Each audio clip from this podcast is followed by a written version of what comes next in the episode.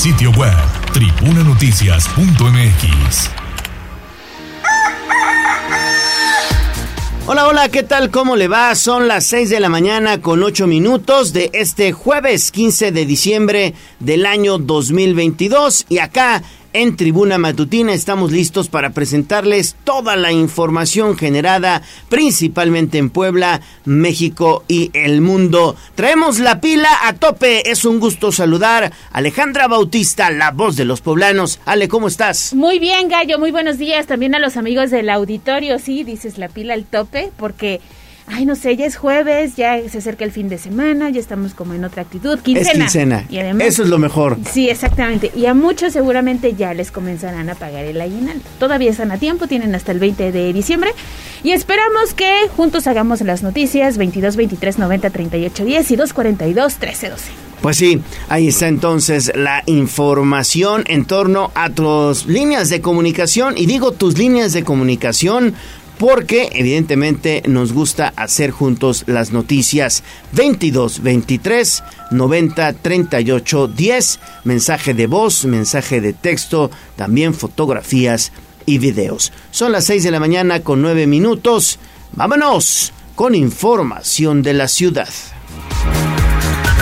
Instagram, Tribuna Noticias. Mi ciudad es la cuna de un niño dormido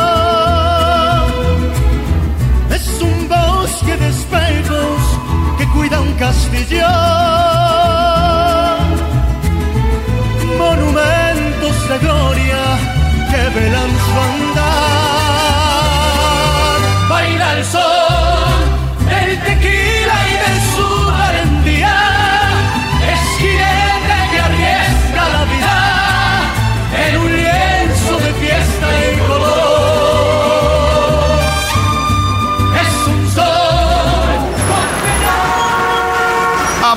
De nuestro pueblo.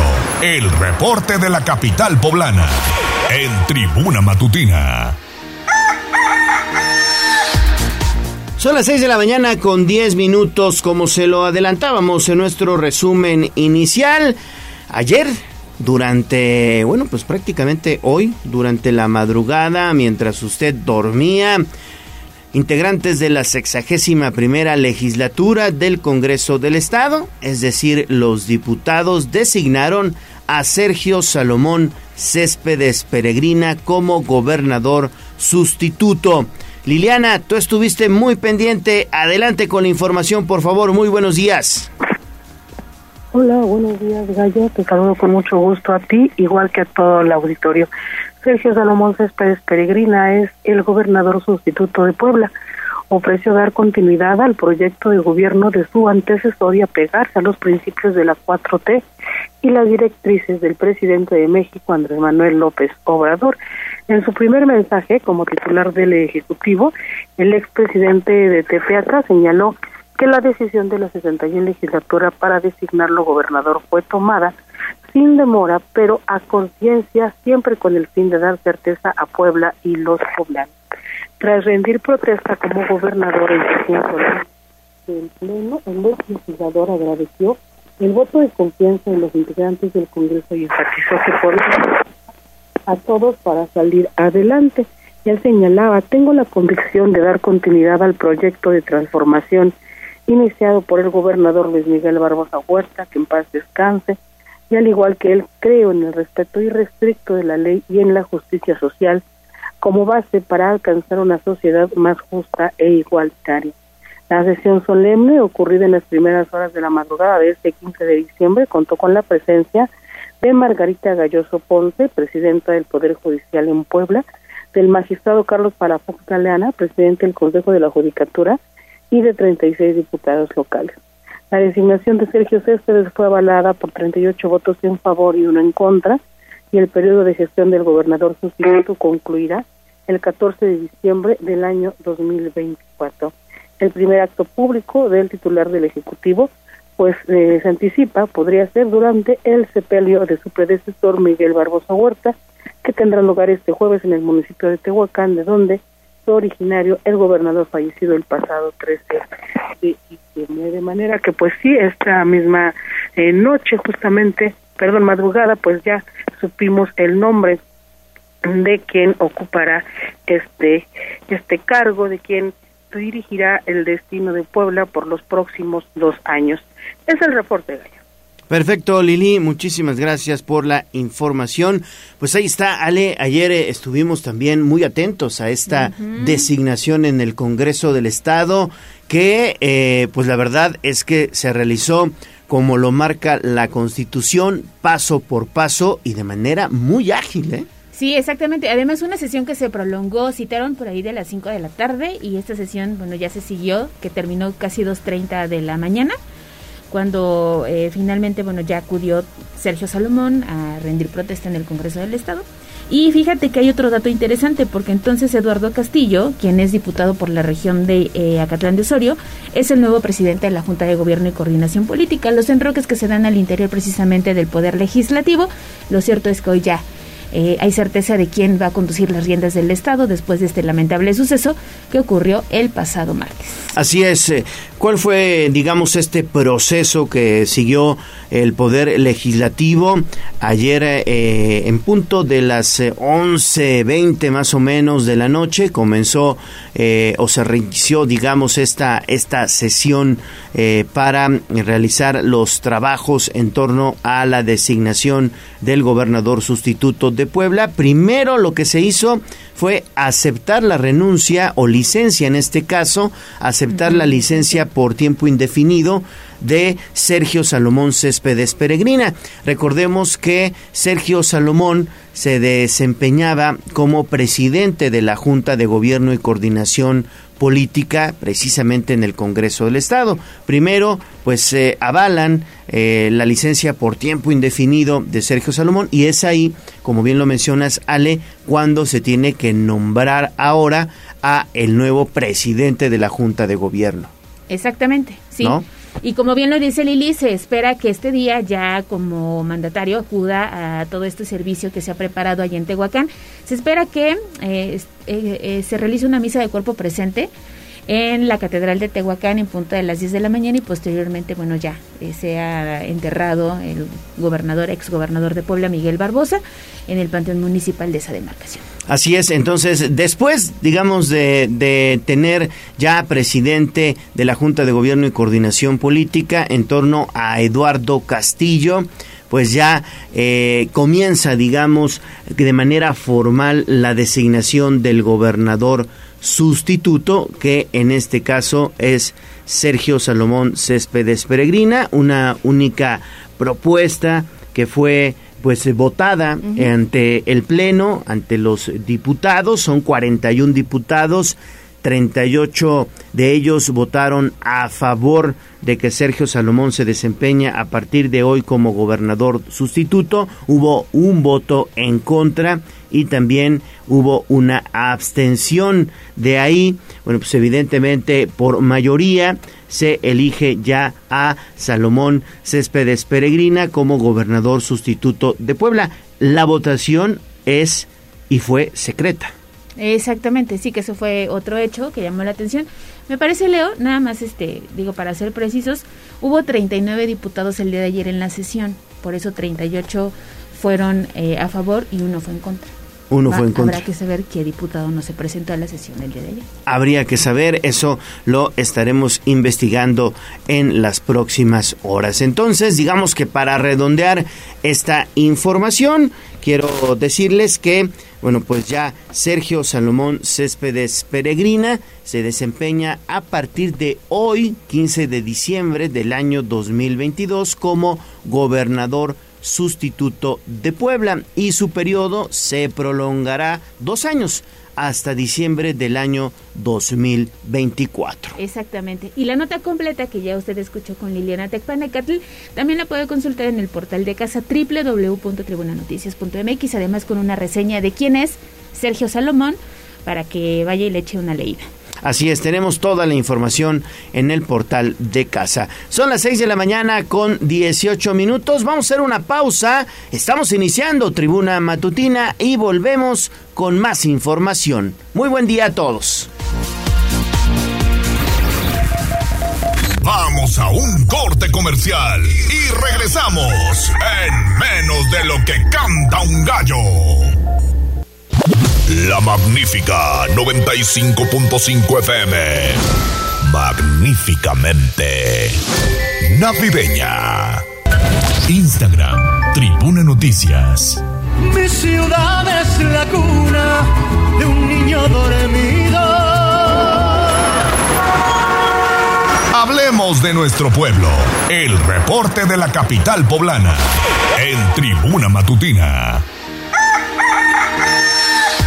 6 de la mañana con 21 minutos. Seguimos informándole en torno a lo que ha sucedido aquí en Puebla Capital en las horas recientes. Y es que tras el deceso del gobernador Miguel Barbosa Huerta, pues se realizaron diferentes homenajes de cuerpo presente. Uno de ellos, el más emotivo, sucedió en Casa Aguayo, donde estuvo presente el presidente de México, Andrés Manuel López Obrador. Adelante, Pili, tú estuviste muy pendiente y tienes todos los detalles. Muy buen día. Gracias, buenos días a ti y al auditorio. El presidente Andrés Manuel López Obrador vino a Puebla para estar en el homenaje póstumo a Luis Miguel Barbosa, gobernador de Puebla, al que reconoció su trabajo a favor de la gente, que entendió el propósito de la cuarta transformación y porque siempre fue un luchador social. Le reconoció el valor para enfrentar las adversidades políticas a las que tuvo que enfrentar, pero también le reconoció la iniciativa de hacer, por ejemplo, la marcha multitudinaria en respaldo al proyecto de la nación el 27 de noviembre la idea de esa gran marcha fue de Miguel Barbosa y luego la replicó el 4 de diciembre. Y bueno, dijo el presidente esto. Trabajamos juntos, que hizo un buen gobierno, trabajamos juntos, vine muchas veces a Puebla, era tan afín a nuestra causa que él fue el primero en hablar de que debíamos de hacer una marcha y ya la había convocado y yo estaba pensando en un informe, nada más con miembros del gabinete, pero ya ven cómo son nuestros adversarios, muy provocadores. Y eh, se convocó a la manifestación, a la marcha. Pero la iniciativa original fue de Miguel. Y luego que hicimos esa marcha, él viene a Puebla y hace también su marcha.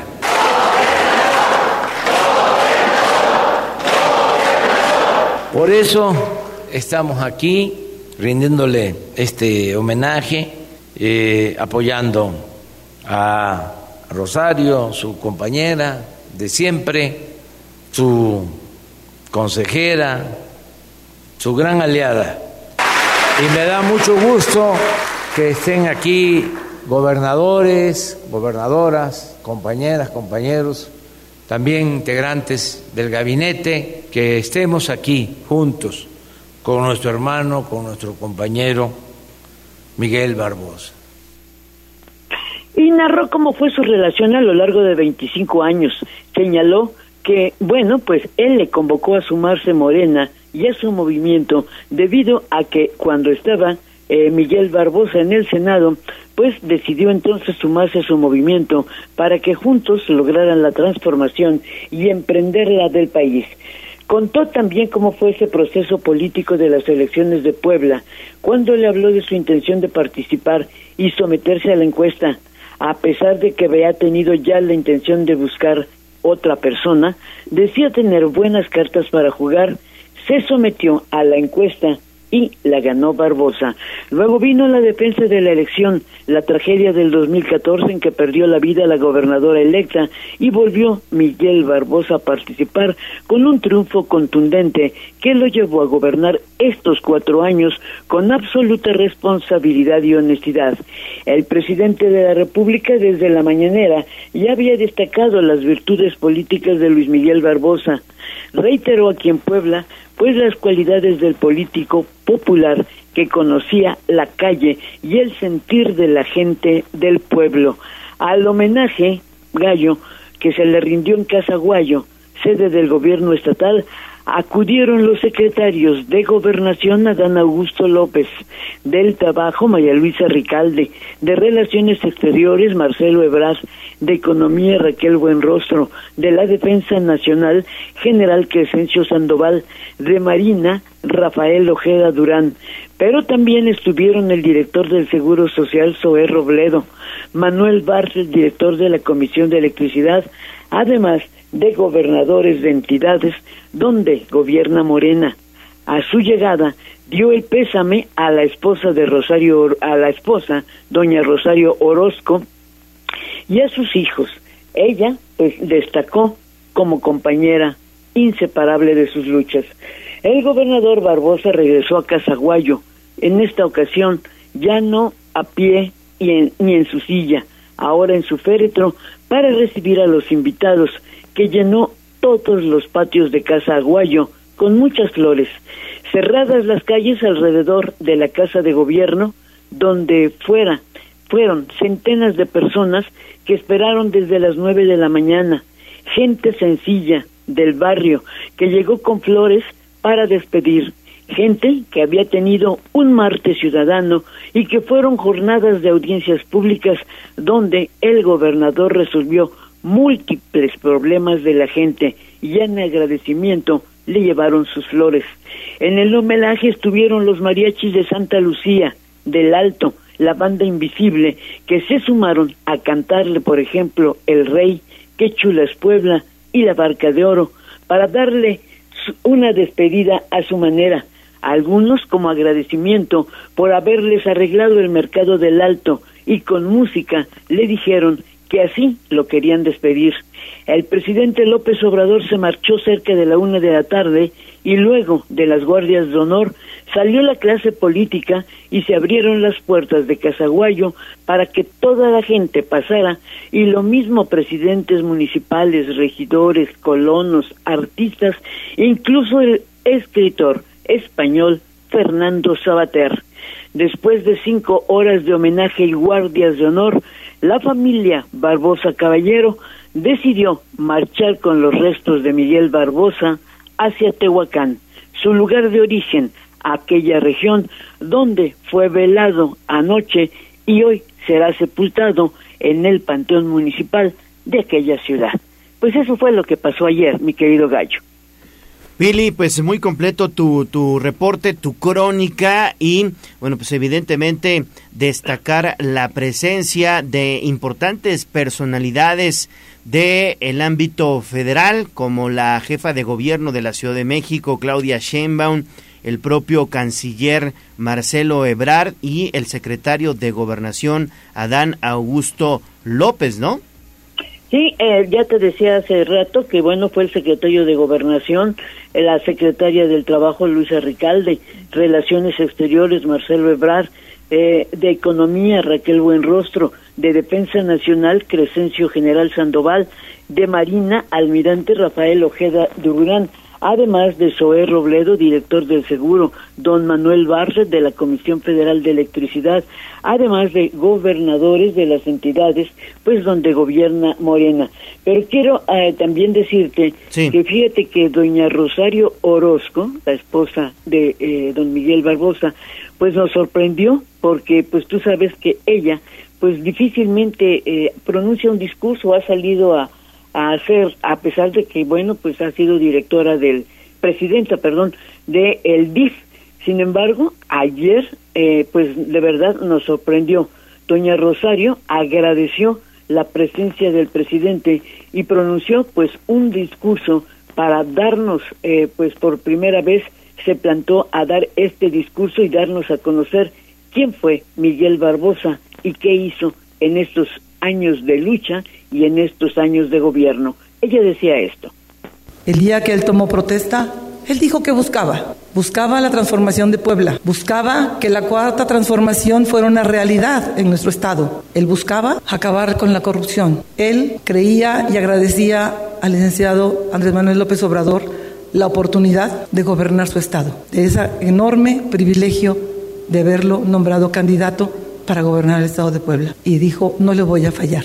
En Puebla se instalará una cuarta transformación real y la corrupción va a ser combatida. Ese era Miguel Barbosa, ese hombre que fue un luchador social, fue un hombre parlamentario, adoraba el Parlamento, fue impulsor de la primera ley de transparencia. Fue aquí, Puebla, impulsó muchos cambios en, tanto el Poder Judicial como en cuestiones de ley de notariado y demás. Él siempre se preocupó porque había que mejorar y había que cumplir la ley a cabalidad. Gracias por estar ustedes aquí. Gracias, licenciado, por haberle dado la oportunidad a mi esposo de gobernar este hermoso estado. Sacando fuerzas del dolor, lamentó la forma inesperada en que se fue, pero dejando una lección de trabajo y de empeño para el progreso de Puebla, sin privilegios para nadie y para que los poderes realizaran de mejor manera su función. Eso promovió la, todas las reformas a las que ya dijo. Señaló que Barbosa Huerta a lo largo de su trayectoria política hizo amigos, un hombre preocupado por su familia, por su gente que lo rodeó siempre en su historia política. Pues así, así nos sorprendió doña Rosario Orozco, que bueno, pues tomó la tribuna y ella personalmente agradeció la visita pues de toda la gente que vino ayer a despedir al gobernador Miguel Barbosa. Pues eso fue lo que ocurrió, Gallo. Así es, Pili. Fíjate que fue, como bien lo dices, una sorpresa este mensaje muy sentido, muy del corazón. Y, y, yo y yo decía, no, es que se ve, o sea, ella lo acompañaba en todo acto público. Siempre estaba con él. Y era lo menos que se esperaba en este evento que se llevó a, cabo ayer, ayer en Casaguayo. Que se quebrara, ¿no? Sí. Que se le quebrara la voz como, como pasó pues, a, a otros, ¿no? Y no, no, no, no, te digo, ella pues nunca en, discursos en el DIF y eso, pues así muy despacito, muy leve, ¿no? Sí. Y pensábamos que, bueno, pues a lo mejor le daba pena tomar el, el, micrófono y cosas de esas, ¿no? Porque nunca, nunca lució ella así, vaya, siempre era como la sombra del gobernador nada más, ¿no? Para auxiliarlo precisamente, eh, pues a veces con la vista, a veces pues para acercarle mejor la silla, en fin. Siempre fue su compañera como su sombra pegada a él. Y bueno, pues ayer de verdad el mismo presidente se sorprendió pues de este discurso tan sentido, como tú dices, sale desde adentro, ¿no? Pero eh, bueno, a mí también lo que me sorprendió es que gente sencilla, ¿no? Gente de veras del barrio, mira, había, había gente mayor de la tercera edad que iba con un ramito de flores que por desde las nueve que yo llegué ahí para para apostarme a tiempo fíjate que pues llegó no había yo vi por lo menos dos eh, señoras adultas mayores que se estuvieron ahí sentaditas a la puerta del mercado del Alto se les marchitó las florecitas no que habían arrancado seguramente de su casa o por ahí se les marchitó por las horas de sol no pero estuvieron al pie del cañón hasta que lograron pues entrar a Casa Guayo a despedir a don Miguel, como ellas le decían, ¿no? Don Miguel, don Miguel nos hizo el favor de arreglarnos el mercado del alto, ¿no?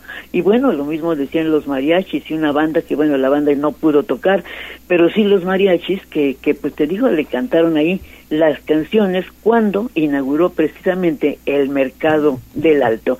Ahí el mariachi Santa Lucía, el propio mariachi del Alto, pues hicieron lo propio para despedir al gobernador. Así fue lo que ocurrió ayer.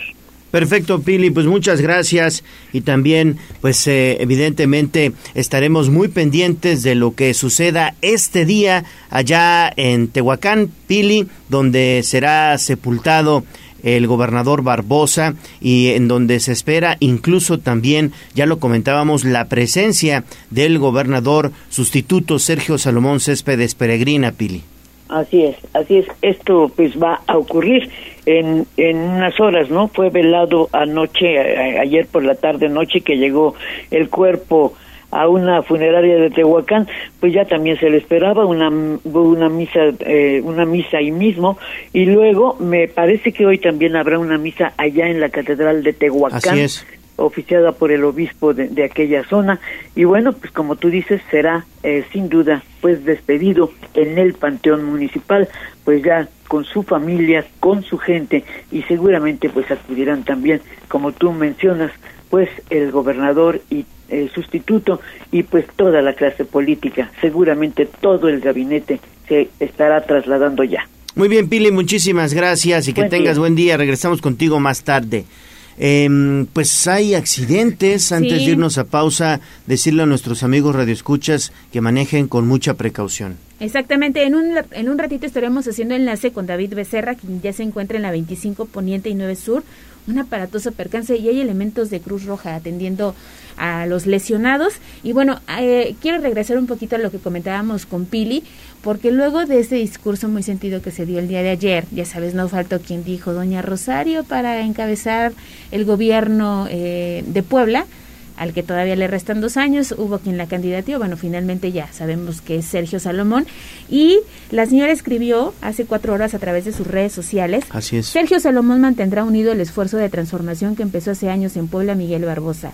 Confiaba en él, se adelantaron los tiempos de cuidar su legado. Querido Sergio, tendrás mucho éxito, estoy seguro. Así es, eso fue lo que escribió doña Rosario Orozco Caballero, la esposa de Miguel Barbosa, en sus redes sociales.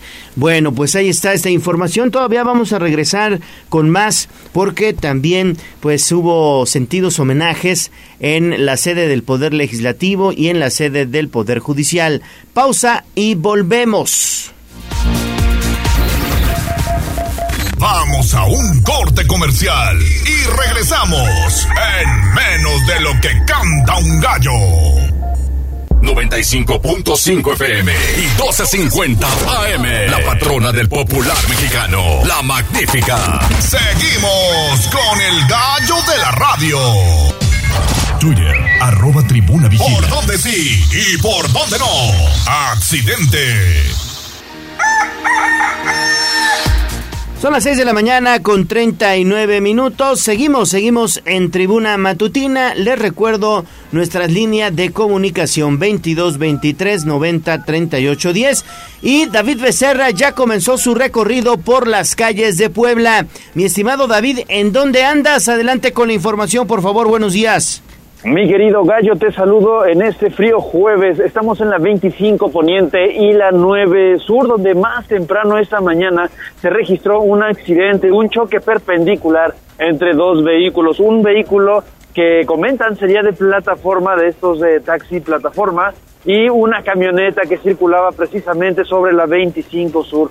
En palabras del chofer de la camioneta que circulaba sobre la 25, fue el eh, coche de plataforma quien se habría pasado pues precisamente la luz roja del alto impactando de manera perpendicular en este cruce y bueno saliendo ambos vehículos proyectados hacia el semáforo que se encuentra en esta zona. Semáforo que quedó bastante dañado a pesar de estar protegido por un pues guardapeatones de metálico metálico de acero. Pues eh, ambos autos con la fuerza que traían pues se lo llevaron y dejaron bastante bastante dañado este semáforo que se encuentra recargado sobre uno de los pues eh, locales que se encuentra justamente en la esquina de este cruce. Ya al lugar arribaron los peritos de tránsito Gallo que hicieron el retiro de ambos vehículos. Fue demasiado rápido, por lo que ya no se presenta tráfico en la zona. Y al lugar acaban de llegar policías municipales de la Secretaría de Seguridad Ciudadana, pues precisamente también para revisar las labores que se estarán haciendo para poner un eh, pues eh, semáforo nuevo que incluso acaban de pues acordonar con la cinta clásica amarilla de precaución porque está bastante, como te digo, dañado y en cualquier momento podría caer. Gallo, pues esa es la información que tenemos desde la 25 Poniente y la 9 Sur. Pues sí, muy aparatoso, muy aparatoso el percance vial, mi estimado David, y pues incluso se hablaba de más personas lesionadas, pero pues no pasó a mayores, ¿verdad? Sí, bueno, sí comentan que incluso en el momento del choque, ya cuando llamaron a las ambulancias, tres personas habrían resultado lesionadas, eh, tres personas que venían en ambos vehículos. De ambos vehículos son los lesionados. Entonces, bueno, los trasladaron ya a un hospital, les dieron la atención prehospitalaria y bueno, ya fueron trasladados para descartar un riesgo mayor a su salud, gallo. Y David, y la invitación es a que circulen con precaución porque además por esa zona transita mucho transporte público y si no hay semáforo se va a complicar en hora pico. Totalmente, y bueno, es que la 25 Poniente es una vialidad de alto flujo que todo, todo el día pues precisamente están eh, pues fluyendo precisamente por esta zona, que incluso veníamos unas calles atrás y nos tocó ver cómo alguien se pasó precisamente el rojo, eh, una de las calles que atraviesa de sur a norte y pues con todo el flujo vehicular de la 25 Poniente pueden generar algún otro incidente vehicular. Ale Gallo, Así es, hay que tener mucho cuidado. Gracias, David. seguimos patrullando Gallo. Que tengas una excelente jornada. Son las 6 de la mañana con 42 minutos. Seguimos con información en torno a los homenajes de cuerpo presente que se realizaron evidentemente para reconocer la trayectoria, el legado, el trabajo que deja Miguel Barbosa Huerta, quien se desempeñó como gobernador del estado de Puebla. Vamos a escuchar la crónica que preparó Liliana Tecpanecatl.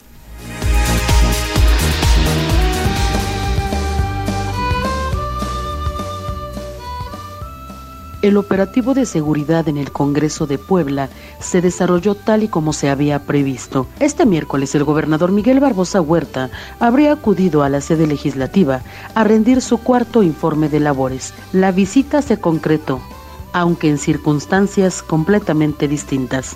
15 minutos después de las 9 de la mañana, arribó al edificio de la 5 Poniente 128 un convoy de al menos siete camionetas con dos motopatrullas escoltando su paso y con las sirenas a todo volumen, anunciando la llegada de la carroza que transportaba los restos de Barbosa Huerta.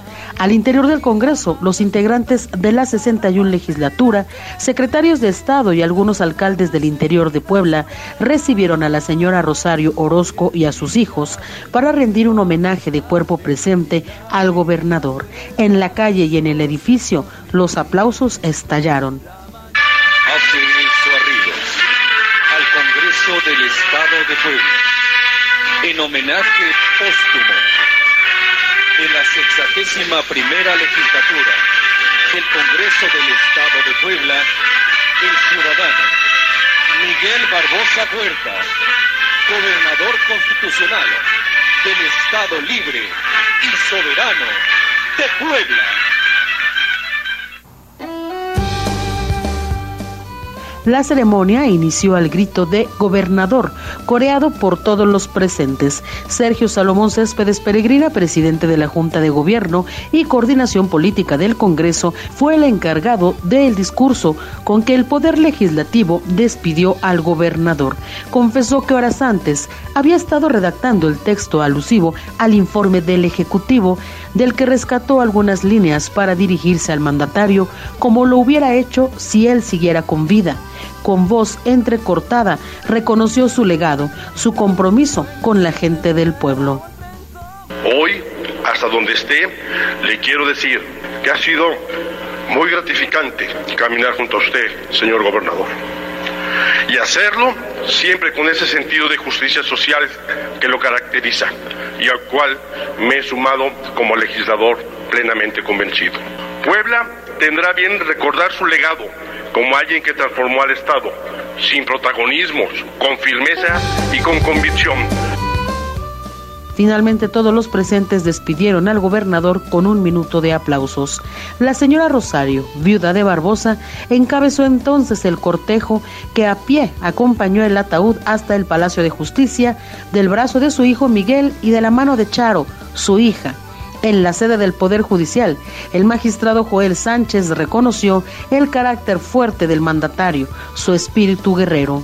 Una de sus frases, que mostró la actitud que nuestro gobernador siempre tuvo en la lucha frontal por la defensa de sus convicciones, fue la de yo no me canso, yo no me rajo, yo no me abro hasta donde tope a lo que tope.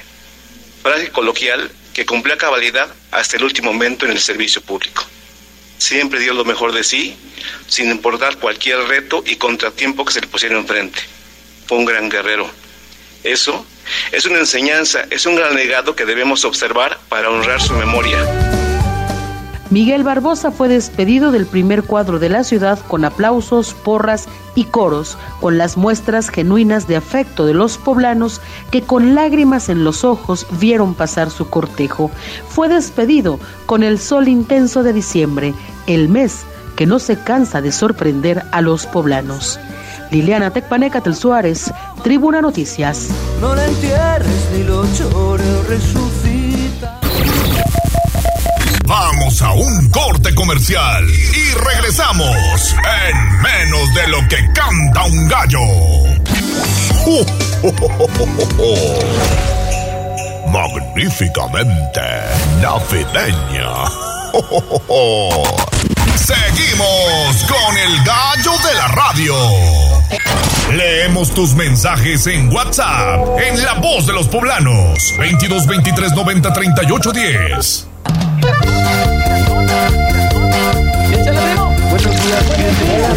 Esta es la voz de los poblanos.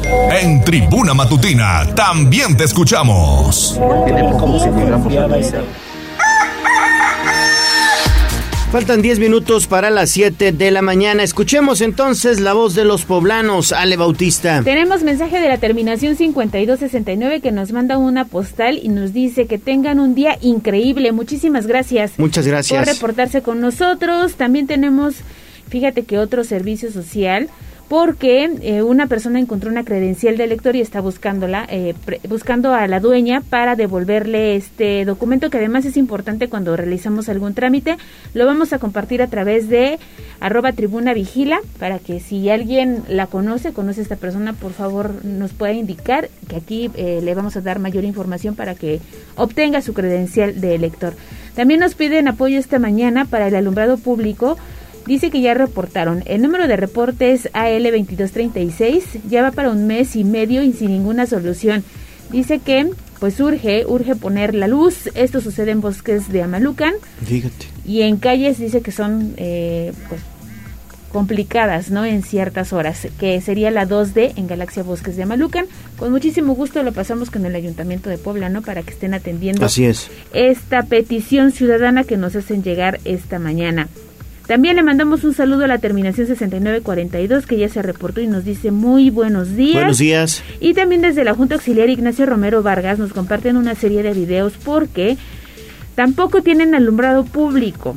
Y dice que se pusieron hace algunos meses unas lámparas solares, pero ya sabes, eh, hay gente que se las roba.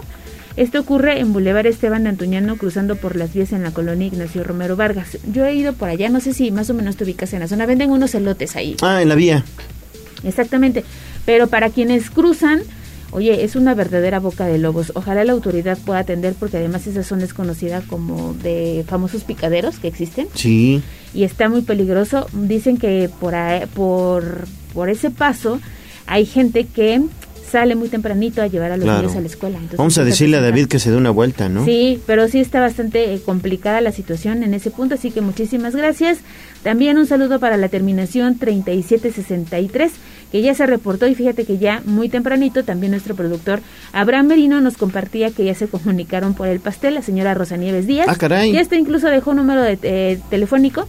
Más adelante estará la dinámica para el pastel. Sí, quiere festejar, quiere festejar en grande, ¿eh? Ya se reportó, sí quiere pastel. Además están deliciosos. ¿Qué tenemos en redes sociales, mi estimado Jazz? Aprovechando. Tenemos saludos para Carlos Santiago que dice muy buenos días. Hola. Saludo, Carlos. A todos a través de Twitter tenemos eh, saludos para eh, Agustín Pérez, para Cristian eh, Martínez Domínguez y también nos está viendo a través de esta transmisión Lucio de Jesús. Saludos a todos y gracias por estar acompañándonos aquí en Tribuna Matutina, porque recuerden que nos gusta hacer juntos las noticias. Ahora le presentamos el pronóstico del clima. Oigan, hace frío, ¿eh? Hace frío. De acuerdo a lo que marca en estos momentos el termómetro, son 6 grados centígrados. 6 grados centígrados. Así que salga de su casa bien tapadito, bien tapadita.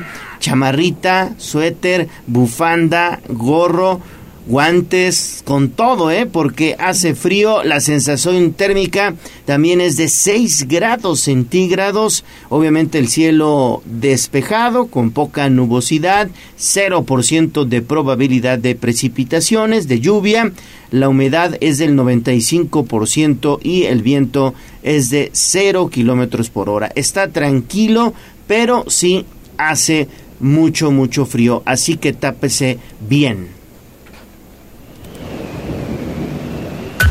Instagram, Tribuna Noticias. Mi ciudad es la cuna de un niño dormido. Es un bosque de espejos que cuida un castillo. Monumentos de gloria que velan su andar. Hablemos de nuestro pueblo. El reporte de la capital poblana. En Tribuna Matutina. 6 de la mañana con 55 minutos. Vamos entonces con el reporte de la capital y Gisela Telles ya está lista y es que analizan la posibilidad, Gis, que los parquímetros se utilicen hasta 8 horas. ¿Cómo está eso? Adelante con tu reporte, por favor. Gallo, te saludo con gusto, igual que a nuestros amigos del auditorio, y te comento que la permanencia de automóviles en zona de parquímetros podría pasar de cuatro a ocho horas. Esto lo dio a conocer Norma Rubí Vázquez Cruz, subsecretaria de Movilidad del municipio de Puebla, al señalar que las y los integrantes de la comisión homóloga ya lo analizan. La funcionaria aseveró que la propuesta va de cinco a ocho horas, una vez que buscan que el programa de estacionamiento rotativo sea más flexible, ya que detectaron que los ciudadanos necesitan más tiempo para recorrer el centro histórico o acudir a los eventos artísticos y culturales que se ofrecen. Indicó que a la par buscan ofrecer mayor flexibilidad a las y los locatarios, así como a los propios habitantes que cuentan con cocheras, pues aceptó que el proyecto en este momento es muy estricto. Escuchemos.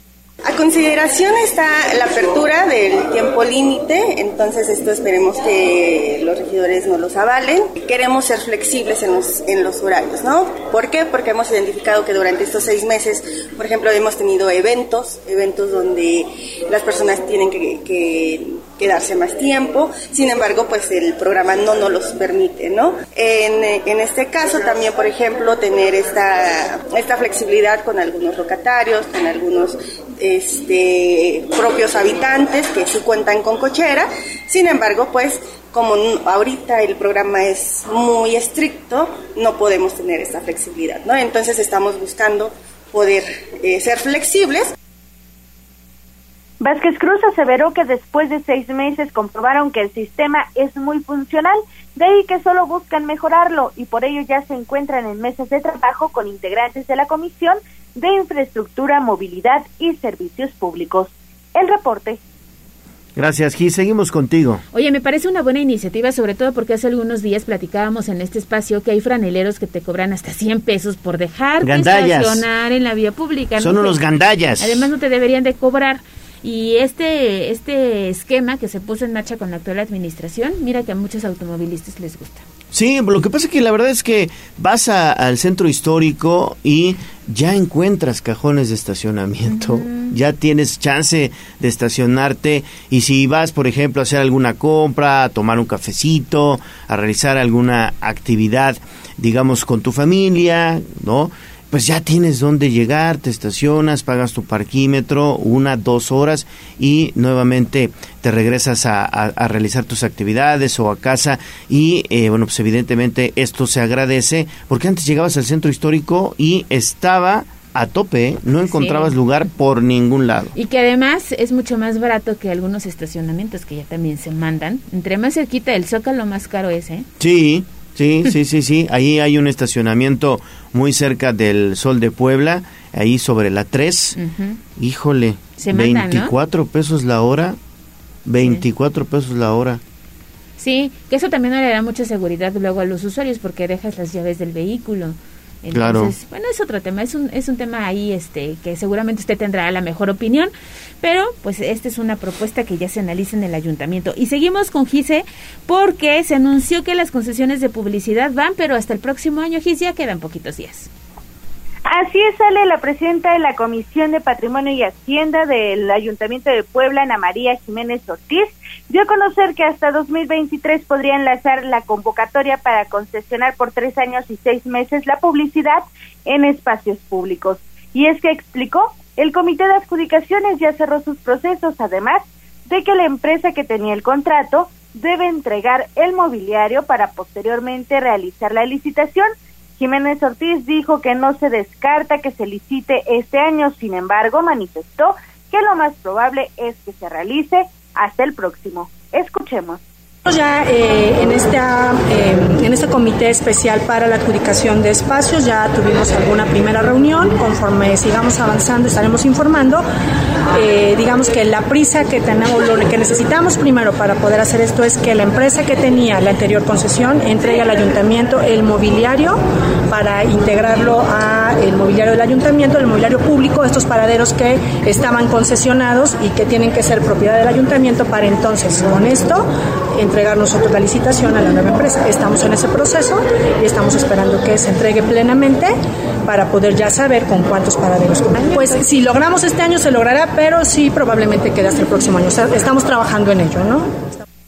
Es importante mencionar que la concesión de paraderos, puentes peatonales y pendones fue aprobado en el Congreso del Estado por tres años y seis meses, Ali. El reporte. Gracias, Gis, por esta información y vamos a estar pendientes. Oye, Gis, y no te vayas porque esta información de verdad es que es muy, muy interesante, porque nuestros amigos de la Central de Abasto, un saludo a todos ellos que nos están escuchando a esta hora, pues han habilitado un corredor para fomentar pues que pongamos en casa nuestros nacimientos, figuritas de yeso y todo lo necesario para colocar el nacimiento. Es lo que están comercializando, ¿verdad? Así es, Gallo. Fíjate que desde el año 1223 la tradición de colocar un nacimiento, también conocidos como pesebres o belenes, está vigente para ejemplificar el nacimiento de Jesús, siendo el 8 de diciembre cuando solo se colocan las figuras de María, José, Reyes Magos, pastores, ovejas, una mula y un buey. Para el 24 de diciembre las familias, sobre todo las iglesias, recuerdan el nacimiento del niño Dios, por lo que se arrulla, los presentes lo besan y posteriormente lo colocan entre María y José. Sin embargo, desde hace aproximadamente cinco años ha disminuido el interés de las y los ciudadanos. Por ello, el Consejo General de la Central de Abasto de Puebla implementó junto al área de báscula un corredor en donde productores de figuras de yeso, pastle, paja, lama, entre otros artículos que se utilizan para colocar ese nacimiento, puedan exponer y también vender su trabajo. En entrevista Isabel Hernández Domínguez, quien comercializa dichos productos desde hace 15 años, aceptó que lamentablemente desde hace cuatro o cinco años ya no venden como anteriormente lo hacían, pues hasta este martes 13 de diciembre solo han alcanzado el 20% de sus productos, pero esperan aumentar hasta 70% sus ventas. Refirió que buscan vender lo más barato posible, de ahí que las figuras van de 10 pesos hasta 1.300 o 1.500 en nacimiento completo, que incluye figuras de hasta 80 centímetros, así como pastle, lama, casitas, piñatas y paja. Escuchemos. La verdad sí se está perdiendo la tradición por los problemas de la pandemia o tal vez porque la economía la economía ya no es como antes que ve que compraban de todo. Ahorita vienen, antes compraban por una caja de luces de bengala, hoy vienen por una docena, una docena, tres cajitas de las chiquitas. La verdad sí se está perdiendo mucho la, la tradición, mayores, más mayores, porque la juventud de hoy creo ya está perdiendo la, la tradición, que es más el árbol que el nacimiento, sí, el árbol sí lo buscan, pero ya las personas grandes sí vienen a comprar la, lo tradicional del nacimiento, pero ya los jóvenes no, ya nomás el árbol.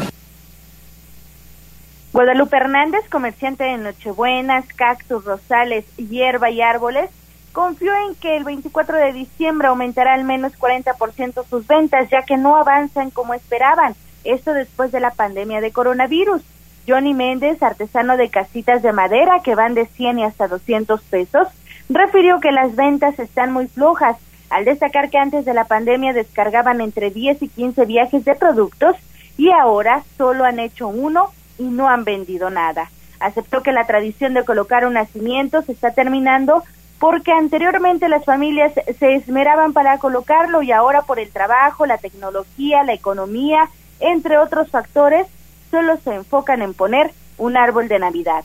Gabriela Ponce Corona, comerciante de figuras de yeso, luces navideñas, esferas, lama y musgo, señaló que es muy difícil vender los nacimientos, sin embargo la venta de árboles y aditamentos aumentó hasta 20%.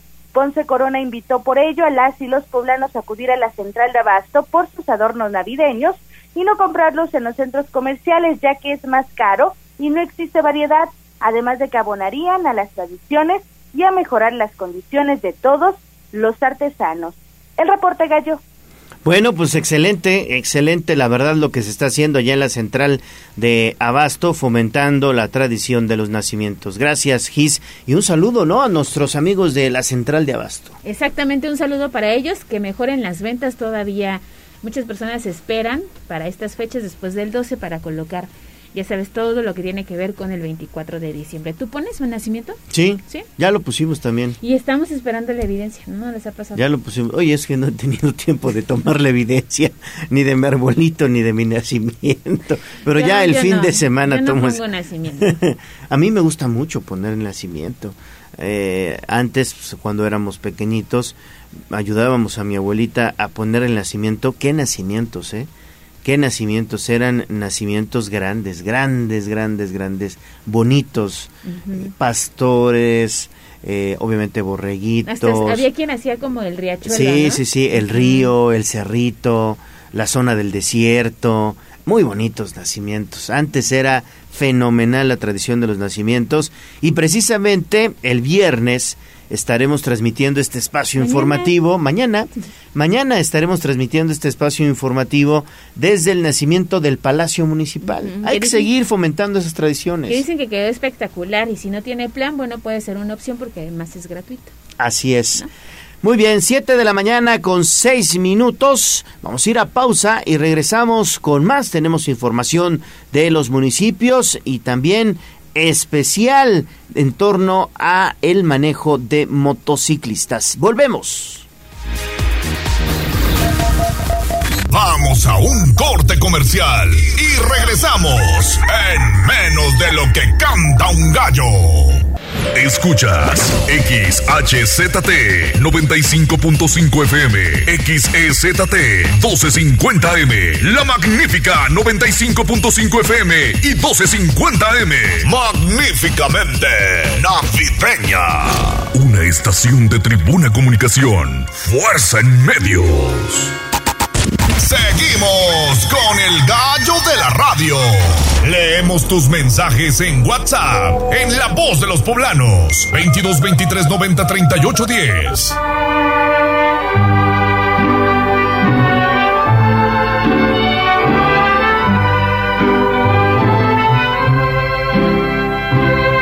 En la fresca y perfumada mañanita de tu santo Recibe mi bien amada la dulzura de mi canto.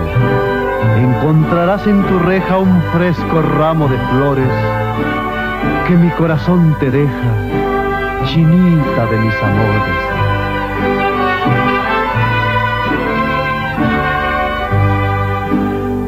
Estas son las mañanitas. Ya estamos escuchando las tradicionales mañanitas del señor Pedro Infante. Y cuando son las 7 de la mañana con 9 minutos, es pertinente recordarle que todos los días el gallo de la radio y la voz de los poblanos festeja con usted que está de santo o de cumpleaños y le obsequia un pastel mediano de pastelería 5.20 la hora del postre. Hoy a quien festejamos, Ale. Fíjate que hoy es santo de quienes llevan el nombre de Nina. No conozco a nadie. Nina. Nina, sí. Lucio. pero un abrazo para todos ellos. Lucio y Cristina también. ¿También? Fíjate, no sabía. ¿Sí? Yo vi en el santoral a Nina. Nina. Lucio y Cristina también. Lucio, tal vez Lucía, ¿no? Y Cristina sí, es muy común. Cris, sí. ¿no? ¿Cristóbal entrará? No, ese ya es otra cosa. Saludos al, al buen Cristóbal, que seguramente ya anda chambeando por las calles de Puebla. Y eh, pues también comentarles que si es su cumpleaños, pues puede mandarlos un mensaje de voz al 22 23 90 38 10 porque son cinco sucursales en Puebla y dos en Tlaxcala. Pastelería 520, la hora del postre le obsequia un pastel mediano para que celebre su santo o su cumpleaños. Pastelería 520, la tradición de una nueva generación. Puede encontrarlos en 520.mx si no estás enamorada, enamorada de mí. Tribuna Vigila. ¿Por dónde sí y por dónde no? Estamos de vuelta en Tribuna Matutina. Así es, y hacemos enlace con David Becerra que anda patrullando la ciudad y en estos momentos se fue ya muy al sur en la vía Tliscayotl al cruce con Avenida Las Torres. Es esta incorporación que te lleva precisamente esta de las vías más importantes en Puebla, bueno, que comparte ya con San Andrés Cholula. Adelante, David. Así es, Ale, como bien comentas, estamos precisamente en esta curva que sirve como incorporación a Vía Tliscayotl, viniendo desde precisamente, como bien lo dices, Avenida Las Torres. Y es que es una curva muy, muy, muy pronunciada en el que, bueno, se dice que el conductor de este vehículo blanco habría perdido precisamente el control de la unidad y se habría ido a impactar contra, pues, eh, la banqueta del lado derecho del carril, saliéndose incluso de los carriles principales y quedando estancado en la cuneta de esta zona. El lugar ya es abanderado por elementos de la policía estatal que, bueno, se presentaron aquí desde que se hizo el reporte de este incidente, donde afortunadamente no se registran eh, lesionados. Ale, fíjate que ya incluso ha llegado una grúa que está en espera de que le den las indicaciones pertinentes, pues para poder empezar a retirar y sacar este vehículo de la cuneta, porque se fue totalmente, se salió totalmente, pues de los carriles principales, está con las cuatro llantas afuera de pues la vialidad y metido en este pastizal que incluso se encuentra en esta zona. Afortunadamente, como les comento, no hay lesionados. El tráfico en la zona pues es eh, nulo debido a que esta incorporación no ha sido muy transitada a estas horas, por lo que bueno, eh, pues se espera que las grúas puedan maniobrar con facilidad sin estorbar o entorpecer el tráfico en la zona. Gallo, Ale, la información que tenemos desde este punto. Pues sí, mi estimado David. Oye, ¿se está generando tráfico en la zona o está tranquilón? Tranquilo, tranquilo, el tráfico, como te comento, no está generando mucho tráfico debido a que muy pocos vehículos toman esta incorporación hacia la vía Atixcatl. Hasta el momento no hay no hay tráfico, por lo que ya les decía, las grúas podrán trabajar pues con con pues facilidad, maniobrar con facilidad. Gallo. Perfecto, David. Pues muchas gracias y sigue tu camino, por favor, de manera tranquila y con mucha precaución. Gracias. Siete de la mañana con 13 minutos. Y bueno, pues ahora vamos a escuchar precisamente lo que David Becerra ha preparado para todos ustedes. Aquí hemos venido platicando, Ale, en torno a cómo se ha incrementado de forma considerable el parque vehicular de motos. Sí, y con ello también los accidentes. Y David Becerra, que nos ha preparado este tema, oye, recientemente también fue pues víctima de lo que pasa en las calles cuando uno circula. Entonces, pongan mucha atención en este material, si es automovilista sobre todo, para que respetemos también a estos usuarios de estos vehículos que han incrementado en Sí, y si son motociclistas, recuerden que hay que siempre manejar a la defensiva. Escuchemos la información de David Becerra.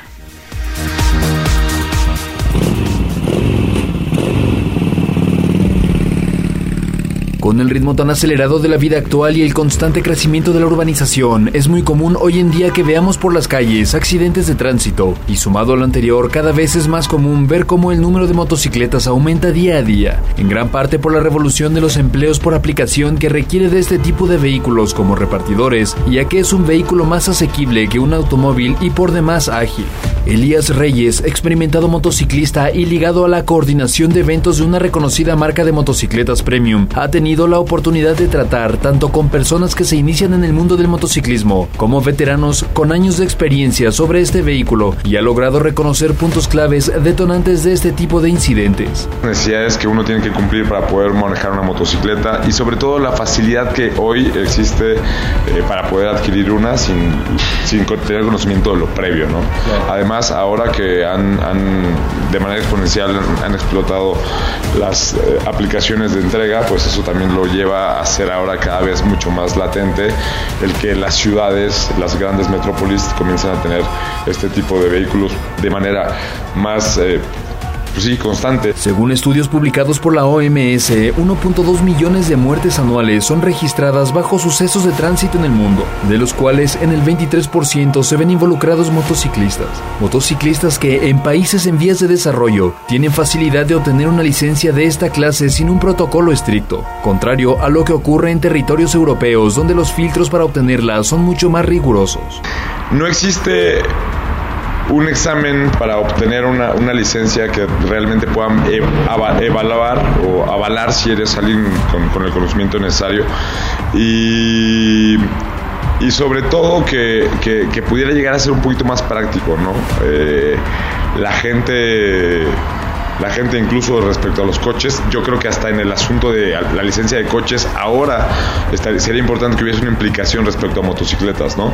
Otro de los factores importantes es la irresponsabilidad que muchos de los motociclistas presentan, tanto en forma de conducción como en el equipamiento de protección que se utiliza mientras se monta una de estas unidades, pues el mismo estudio arroja que el 78% de los incidentes en los que la motocicleta estuvo involucrada fue culpa del usuario de esta. Porque también existe mucha, mucha, mucha, mucha irresponsabilidad de parte de la gente que hoy por hoy maneja motocicleta. Y eso lo podemos notar al día a día y sobre todo eh, hasta una marca de, pizza, ¿no? Que antes era, tienes 30 minutos y veías a los repartidores como locos y entonces aquí hay unas implicaciones de educación muy necesarias. Con esta necesidad de llegar rápido, con esta necesidad de llegar pronto, se rompen muchas normativas eh, de seguridad. Cuando vayan a hacer la compra de una moto, destinen una cantidad importante para la compra de su casco y sobre todo que sea un casco que sí guste, porque si te gusta lo utilizas. Es que dentro de las normativas de seguridad, eh, a la hora de la adquisición de un casco hay que, hay que estar bien atentos a comprar cascos que tengan certificaciones de seguridad. De manera general, en, en la industria de los cascos existen pues dos certificaciones, son las más comunes, una es DOT y la otra es S, eh, que son eh, las normativas de seguridad que una es la que se emitió en Estados Unidos y la otra para, Europa y para el resto del mundo, ¿no? que son normativas que certifican respecto a cosas diferentes, la, calidad de un casco y sobre todo la, la fuerza o la forma en la que eh, absorben la energía de un impacto. La clave para reducir los accidentes viales es tomar conciencia de que todos somos usuarios que cohabitan en la misma vía pública, sea en el vehículo que sea. Para Tribuna Noticias, David Becerra. Vamos a un corte comercial y regresamos en menos de lo que canta un gallo. La magnífica 95.5 FM. Magníficamente navideña. Seguimos con el gallo de la radio. Sitio web código rojo.mx. Y basta ya de tu inconsciencia, de esta forma tan absurda. Desde la barrera, respeta la cinta de precaución y para bien la oreja. Comienza la nota roja en tribuna matutina.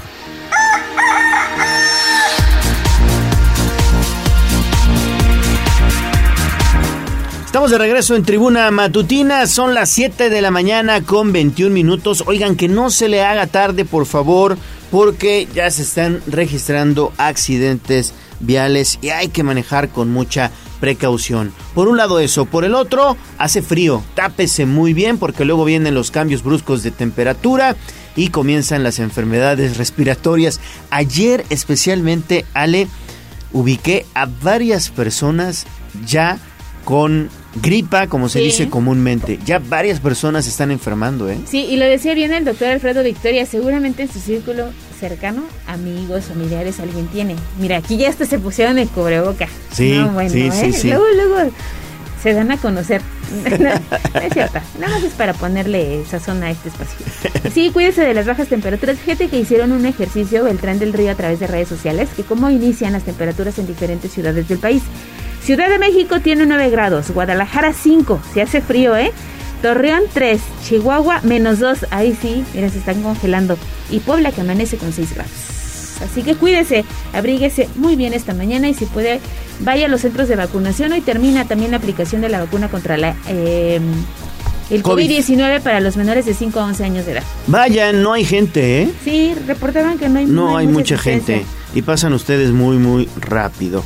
Bueno, vamos con información de la nota roja. Ya está listo Daniel Jacome porque ayer, a ver cómo estuvo esto, mi estimado Daniel, un joven amagó con lanzarse de un puente peatonal en la recta Cholula y al parecer era extranjero porque pues vi las imágenes y le tuvieron que hablar en inglés para persuadirlo a que se bajara de la estructura. Adelante Daniel. ¿Qué tal, Gallo? Te saludo con gusto. Efectivamente, un varón de procedencia extranjera y de habla inglesa amagó con arrojarse desde un puente peatonal en la recta Cholula. Sin embargo, fue rescatado. Sobre los hechos se indicó que transeúntes notaron la presencia del joven quien estaba en las orillas del puente, ubicado a la altura de la Junta Auxiliar de Santiago Momoxpan, perteneciente al municipio de San Pedro Cholula. Eh, con el hombre estaba una mujer quien le pedía que no se arrojara al vacío, tras lo cual se le dio aviso a los servicios de emergencia. Al lugar se movilizaron uniformados de la Policía Municipal, quienes se encargaron de dialogar en el idioma inglés con él y lograron persuadirlo de desistir de su fatal decisión. Posteriormente, el joven de 19 años de edad fue puesto a salvo y recibió apoyo por parte de las autoridades del municipio Gallo. Bueno, pues ahí está entonces esta información, intento de suicidio de este joven que todo parece indicar discutió con su mamá y eh, pues no soportó digamos la presión ni el regaño y él se quería lanzar de un puente. Exactamente, y que paralizó eh, por varios minutos el tráfico, que de por sí ya es complicado en esta zona de la ciudad, que ya se comparte con varios municipios, San Pedro Cholula, San Andrés Cholula, pero bueno, ahí está el reporte a través de Código Rojo. Y tenemos más porque policías municipales, bueno, este fue un policía municipal que impidió el robo de un tráiler en la zona de la María. ¿Cómo estuvo, Daniel? Muy buenos días. ¿Qué tal, Ale? Muy buen día. Efectivamente, bueno, pues policías policías eh, impidieron el robo de un tractocamión sobre la autopista México-Puebla a la altura de la María. Sin embargo, dos efectivos resultaron lesionados. Este miércoles por la mañana, las autoridades fueron alertadas sobre la comisión del robo de un tráiler en la referida vialidad, por lo que elementos de la Secretaría de Seguridad Ciudadana ubicaron la unidad y se dio inicio a una persecución, misma que culminó frente a una gasolinera situada en la colonia La María, perteneciente a la Junta Auxiliar de San Jerónimo Calera. Cabe destacar que durante el operativo, dos policías municipales fueron heridos de bala, por lo que fueron ingresados a un nosocomio de la ciudad de Puebla, donde su estado de salud se reporta como estable. Por su parte, los dos posibles responsables del robo de la pesada unidad fueron aprehendidos y puestos a disposición de las autoridades correspondientes a fin de dar inicio con su proceso legal. Ale. Daniel, y también tenemos más contigo, porque, a ver, esto ya no había pasado, ya no había pasado, la verdad es que se había pues aplacado el robo a el tren de carga que pasa por San Pablo Xochimehuacán. Anteriormente sucedía con mayor frecuencia cuando el tren se detenía en esa zona, pues llegaban, todo parece indicar, pues gente que vive muy cerca de las vías del tren y, y saqueaban principalmente es granos, grano es lo que lo que saquearon del tren de San Pablo Xochimehuacán. Esto ya no pasaba y ayer nuevamente Volvió se repitió la historia, sí. ¿no? que es muy lamentable porque ya lo habíamos documentado en, ocasiones anteriores, pero cuéntanos qué fue lo que sucedió, Daniel. Es correcto, Ale Gallo, pues sí, ya tiene esto más de un año que no ocurría y en gran parte fue debido a la aquella tragedia del 31 de octubre, en la que recordamos, bueno, pues una explosión por culpa de, de bueno, pues de ladrones de combustible y pues antes de eso, pues sí se, se registraba con mayor eh, regularidad este hecho. Eh, sobre los hechos, bueno, pues un grupo de personas bloquearon el paso del tren y lo saquearon en inmediaciones de San Pablo Xochimehuacán, Junta Auxiliar de la ciudad de Puebla. El robo se llevó a cabo esta noche de martes en la zona del panteón de la citada localidad, donde los saqueadores bloquearon las vías férreas con pesadas rocas.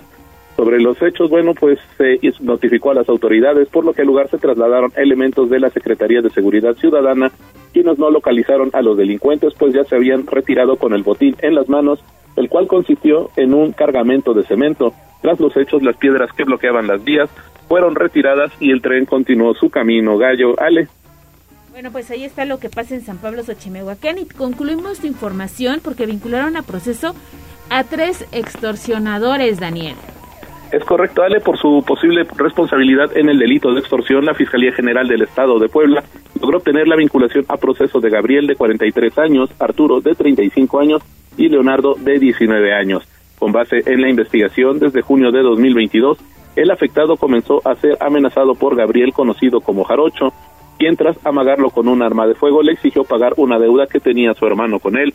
Ante el temor de que pudieran hacerle daño a sus padres o hijos, el denunciante entregó en más de una ocasión la cantidad de 2.800 pesos hasta el 25 de septiembre, fecha en que le volvieron a pedir dinero. Por lo anterior, la víctima solicitó el apoyo de la Policía Municipal, quien implementó un operativo para la detención de Gabriel, Arturo y Leonardo en la colonia Parque Industrial Puebla 2000, cuando se presentaron a cobrar el efectivo a bordo de un vehículo Chevrolet Camaro del estado de Veracruz. Al tomar conocimiento del caso, la Fiscalía de Puebla inició la carpeta de investigación correspondiente y en audiencia ante el juez de control formuló imputación por el delito de extorsión.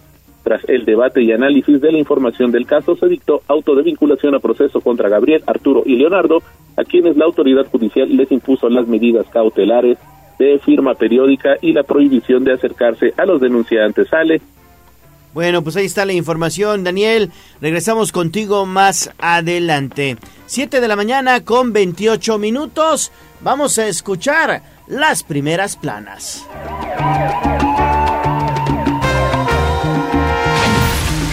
Sitio web, tribunanoticias.mx. 1, 2, 3, 4.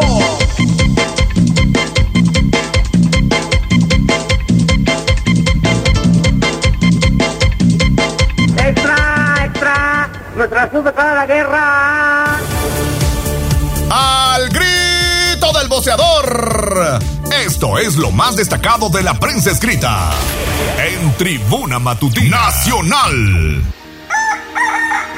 Son las 7 de la mañana con 29 minutos. Vamos ahora con Abigail González, porque estas no son buenas, son excelentes noticias. Mi estimada Adi, el Senado de la República finalmente aprobó las vacaciones dignas, 12 días continuos de vacaciones podremos tener quienes llevamos apenas un año laborando en la empresa, ¿no es así, Avi?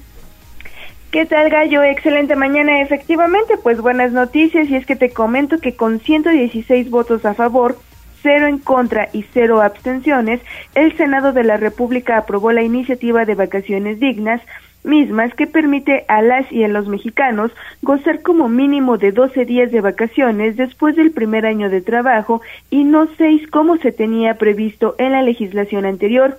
Y es que cabe destacar que se aprobó en el penúltimo día de este periodo legislativo ordinario y de lo contrario, estas modificaciones a la Ley Federal del Trabajo se habrían aprobado hasta febrero de 2023. Esta iniciativa fue una de las más populares en lo que va del sexenio y fue, formulada y promovida por el movimiento ciudadano. Lo que planteó desde hace unos meses fueron dos modificaciones a la ley, en específico los artículos 76 y 78, en los que incrementa la cantidad de días de vacaciones después del primer año de trabajo, la cantidad de días que se agrega año con año a partir del segundo año en la misma empresa y la cantidad de días consecutivos que se pueda gozar. Escuchemos. Es una reforma histórica que incrementa de 6 a 12 días las vacaciones pagadas por año y que se incrementará en los siguientes años gradualmente para por lo menos llegar a cubrir el mínimo establecido por la Organización Internacional del Trabajo, que es de 18 días por año, y nosotros pretendemos llegar a 20, y claro que los trabajadores que tienen más de 30 años laborando, pues tendrán derecho a 32 días de vacaciones pagadas. Es un estudio que hicimos con mucho cuidado, que habíamos dado a conocer, un análisis comparativo con otros países, incluso de menor desarrollo económico y social relativo que México, en donde han tenido mayores días de vacaciones pagadas. Y es que esto beneficiará, beneficiará a cerca del 40% de los prestadores de servicio en México, pues este porcentaje es el que recibe el mínimo de vacaciones por parte de los generadores de empleo. Además, las personas que ya cuenten con más de un año de servicio en el mismo centro de trabajo se verán igualmente beneficiados, pues se aplicará el facto del nuevo esquema vacacional, respetando pues su antigüedad. Gallo, es la información que tenemos. Perfecto, Avi, muchísimas gracias. Regresamos contigo más adelante. Y ya lo hemos venido comentando en este espacio informativo. Ale, uno de los artífices de esta, esta iniciativa, hoy este logro de vacaciones dignas, es Mario Riestra el diputado federal, quien estuvo muy pendiente de llevar a buen puerto pues esta iniciativa primero en la Cámara de Diputados y ayer se aprueba ya en el Senado. Exactamente, y justo en la colaboración que tiene todos los lunes, Mario Riestra hablaba de este tema, oye, serán beneficios importantes cuando llevamos también ya dos, tres, cuatro años, porque iba aumentando de manera gradual. Entonces, buenas noticias, ¿eh? Mire, así quedarían los días de vacaciones, un año a 12 días. Dos años, 14 días. Tres años, 16 días. Cuatro años, 18 días. Cinco años, 20 días. De 6 a 10 años, 22 días. De 11 a 15 años, 24 días de vacaciones. De 16 a 20 años, 26 días. De 21 a 25 años, 28 días. De 26 a 30 años, 30 días. Y de 31 a 35 años, 32 días de vacaciones. Ya, ya me vi. Pues ahí ya está. me vi el mes completo.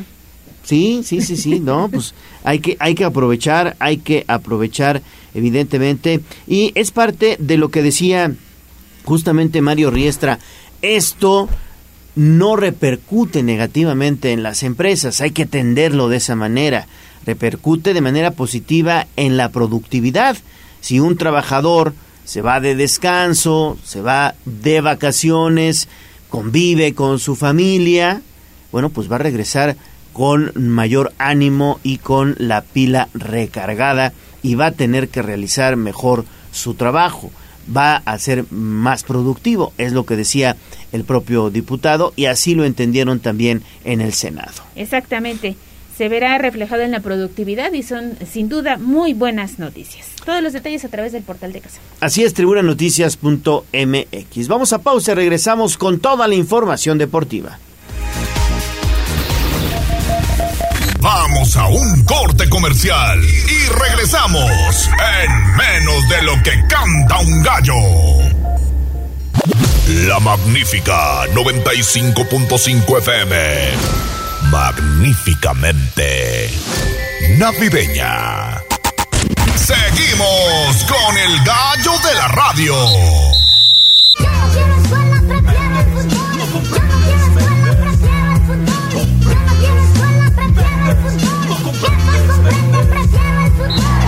Fútbol, béisbol, box, lucha libre, automovilismo todo el mundo del deporte con Ernesto Romero, Mario Montero y José Luis Sánchez Solá, el Chelis. Play Ball. Mundial Qatar 2022.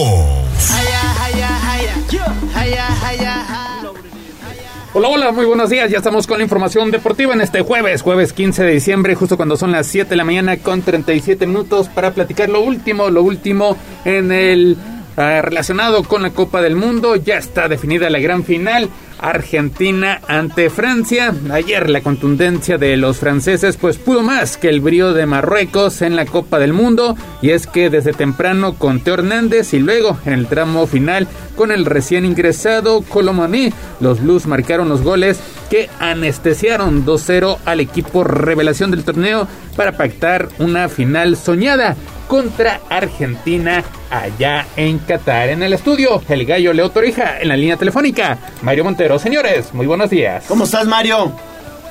Buenos días, Gallo. Buenos días, Neto. Buenos días al auditorio. Pues sí, ayer finalmente eh, la experiencia, la contundencia, las individualidades, el conocimiento del equipo francés, pues logró despachar a un voluntarioso, rocoso, eh, muy físico, muy duro Marruecos, porque pues dos errores y los dos errores Francia los capitalizó correctamente. Marruecos, pues obviamente pagó la novatada de estar en estas instancias.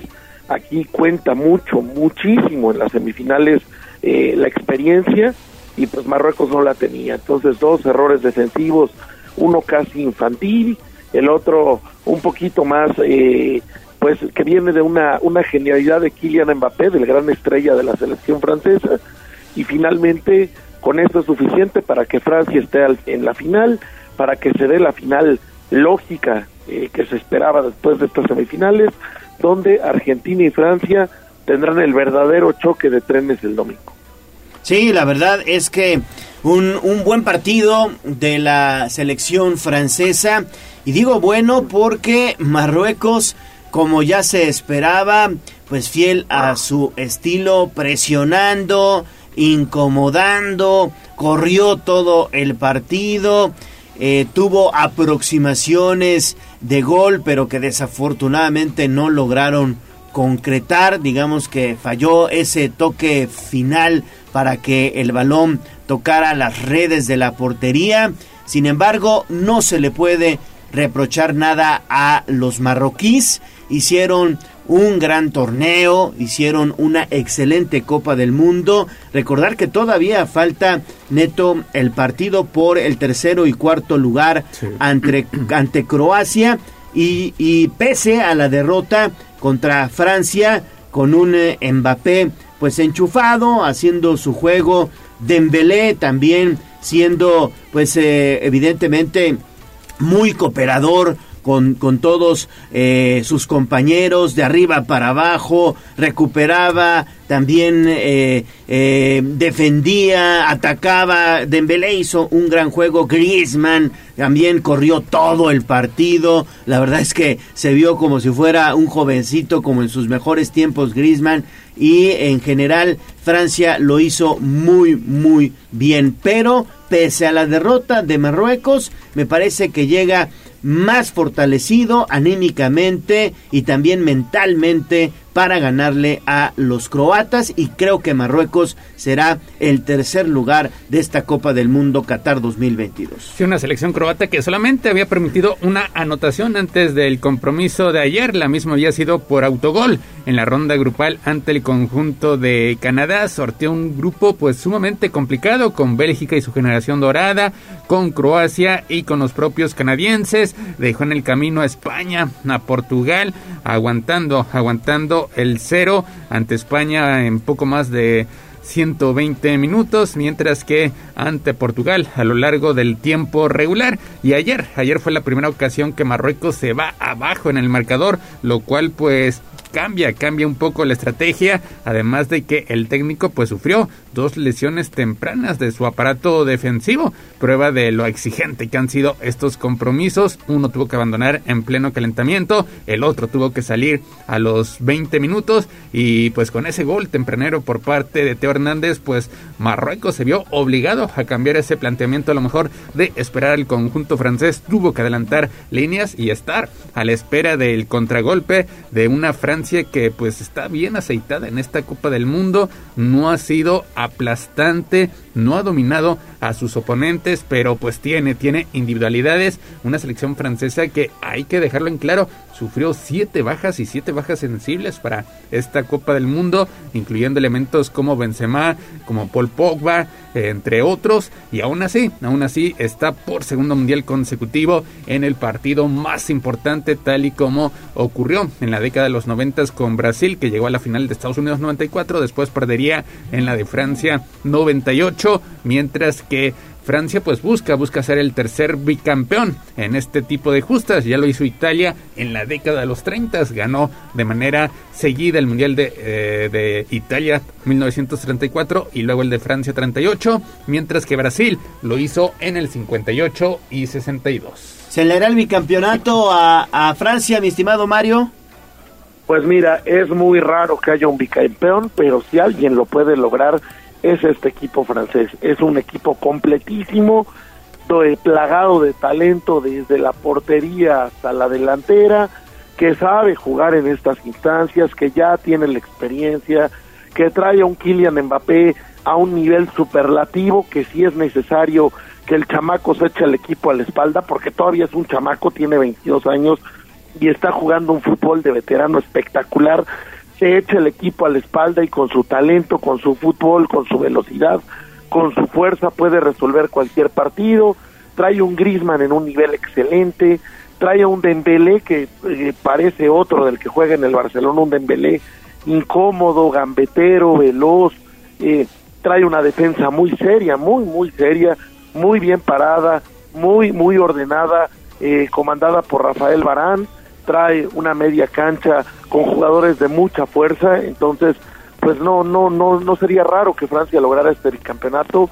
La verdad es que han sido 35 años de una labor muy muy grande del fútbol francés que inició una academia muy seria, que ha estado trabajando, de un Paris Saint-Germain al que llegaron los jeques a invertir millones y millones de euros y que lo han convertido en una escuela de grandes futbolistas, también un equipo de Mónaco que se ha convertido en otra fábrica, el mismo equipo del Niza que también ha sacado grandes, grandes futbolistas y todos ellos militan en los mejores clubes del mundo, algunos en el PSG sí, pero otros también militan en grandes clubes en Italia, en Francia, en España, en Inglaterra, entonces experiencia hay, talento hay, tienen un técnico de primer mundo como es eh, Didier Deschamps, un hombre serio, un hombre muy estudioso del fútbol, un hombre que ayer después de la victoria, fíjate, se quedó muy, muy tranquilo mientras sus jugadores festejaban, él los abrazaba pero estaba parado en la, en, en, la banca,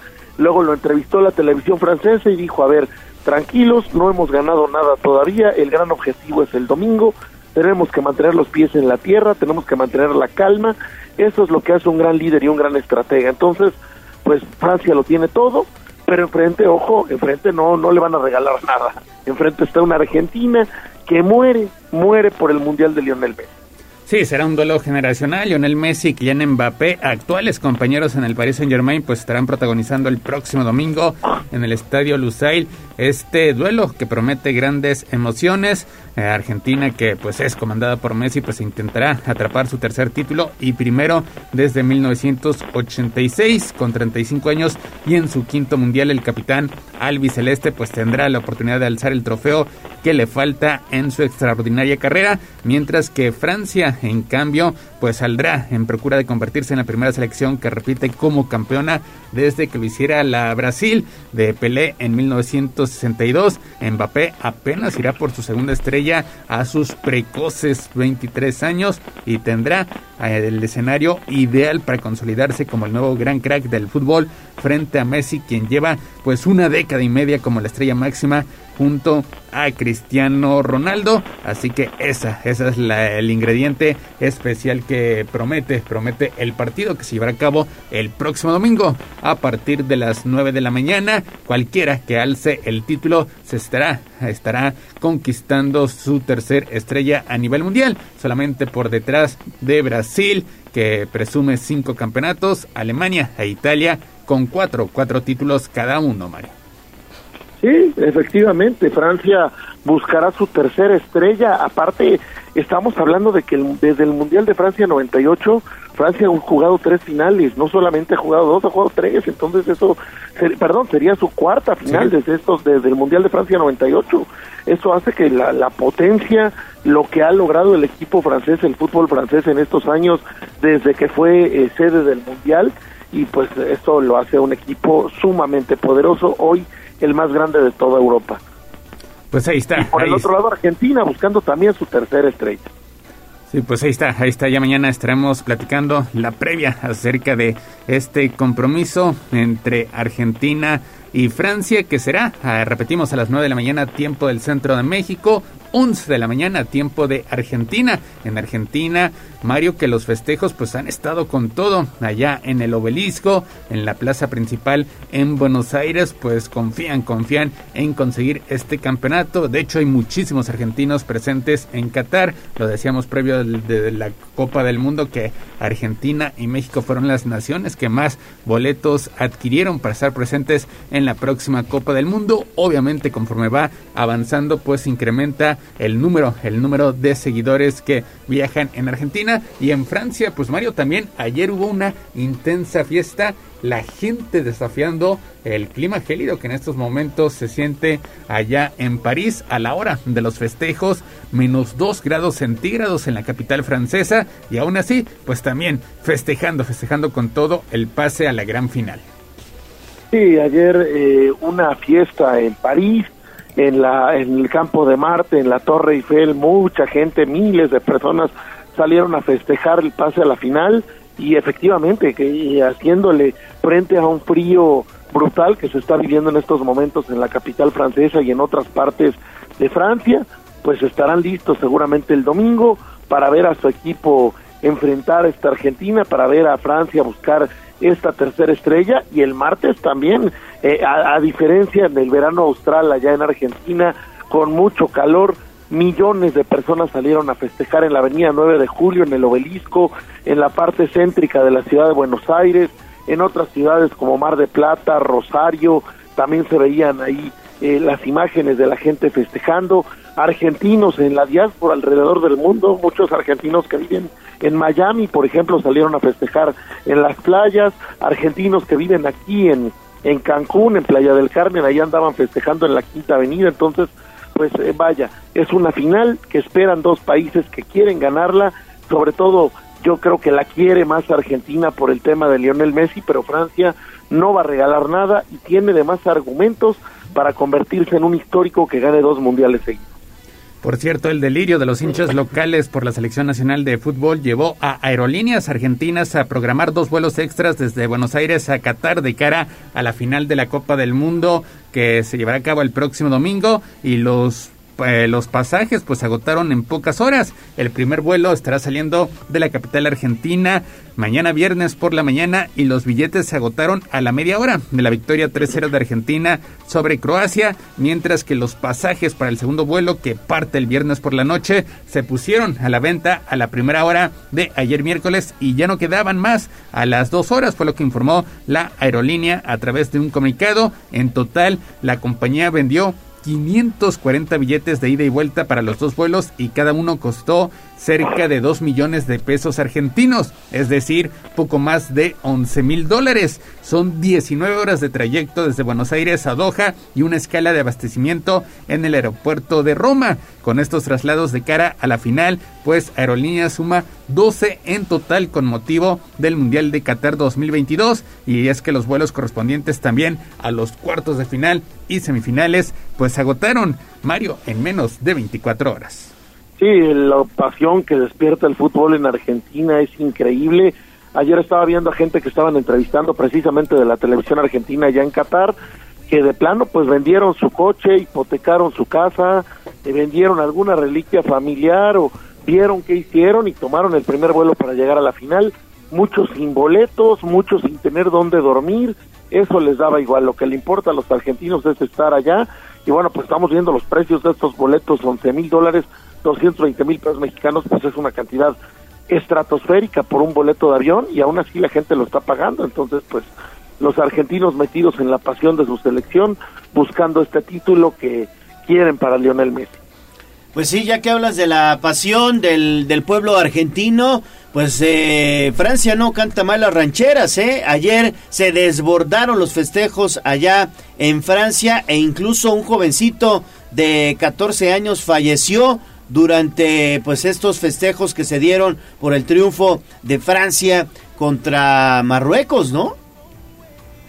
Yo no, no había visto esto de que alguien había lamentablemente fallecido, pero lo que sí vi fue imágenes de, de ríos de gente saliendo a las calles de París y a las calles de otras ciudades francesas. Eh, también mostraban a mucha gente en el puerto de, de Marsella, a mucha gente saliendo en Niza a la playa a festejar, pero sí, las imágenes del, sobre todo la de, las de París, del campo de Marte y de la Torre Eiffel son impresionantes.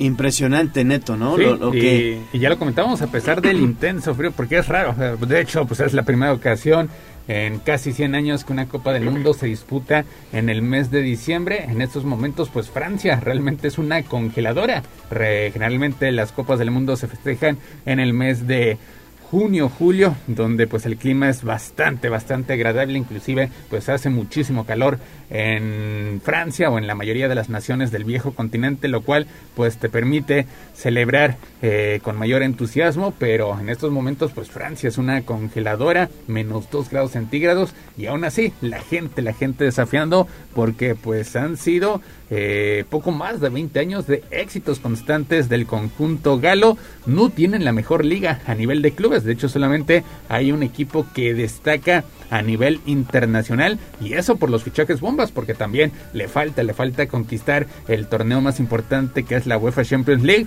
pero a nivel selección, pues ya es la cuarta, la cuarta final en poco más de 20 años y también ha ganado recientemente o ha estado presente en finales de Eurocopa, lo cual pues habla, habla de lo competitivo que se ha vuelto el equipo francés. Y lo cierto que también esperamos una final pues eh, muy muy eh, equilibrada, ¿no? una final con dos con dos equipos que tienen o llevan todas las de las de ganar. La verdad es que ambos ambos equipos, me refiero a Argentina y a Francia, han hecho un excelente mundial de fútbol, pero bueno, pues evidentemente habrá especial atención para lo que haga del lado de Argentina Lionel Messi que pues, todos queremos que sea campeón y digo queremos porque me incluyo. Todos, quiero, todos, todos. quiero que Lionel Messi sea campeón del mundo. Se lo merece. Se lo merece, claro que sí. Y por el otro lado, Mbappé, este joven jugador que pese a su corta edad, 23 años, bueno, pues también está hecho un jugadorazo y es la figura precisamente de la selección francesa, ¿no? Sí, sí, definitivamente. Messi es la gran estrella de este mundial, ha sido el jugador más valioso en todos los partidos de Argentina, eh, excepto la derrota del primer partido, en todos los demás ha sido el hombre del partido. Eh, obviamente si es campeón será el jugador del mundial, está buscando también el título de goleo, lleva cinco dianas, las mismas que Mbappé, o sea, realmente pues es un duelo entre los dos grandes estrellas del fútbol mundial de este momento, el estrella que ya está en su último mundial, que desde el principio declaró que terminando el mundial se retiraría de la selección y que bueno, pues ya sería su última justa, y el, y el chico de 22 años que lleva dos mundiales, que en estos dos mundiales ya ha juntado más goles que Messi, que Cristiano Ronaldo en los cinco, y que pues va, va que corre para ser uno de los históricos y uno de los eh, miembros del Olimpo del fútbol creo que eh, no tenemos una final soñada el domingo, tenemos una final eh, maravillosa, un partido que será de altísimo nivel, que será un choque muy fuerte, ya lo platicaremos mañana con más calma, pero bueno, mucho, mucho lo que viene en una final de mundial que pues será, será extraordinario. Sí, sí, sí, sí, será extraordinaria, pero a ver, si Francia juega como le juega o como le jugó mi estimado Neto a Marruecos, no le va a alcanzar, ¿eh? No. le va a alcanzar contra Argentina. Argentina es un, un, equipo bien ordenadito, con poder ofensivo.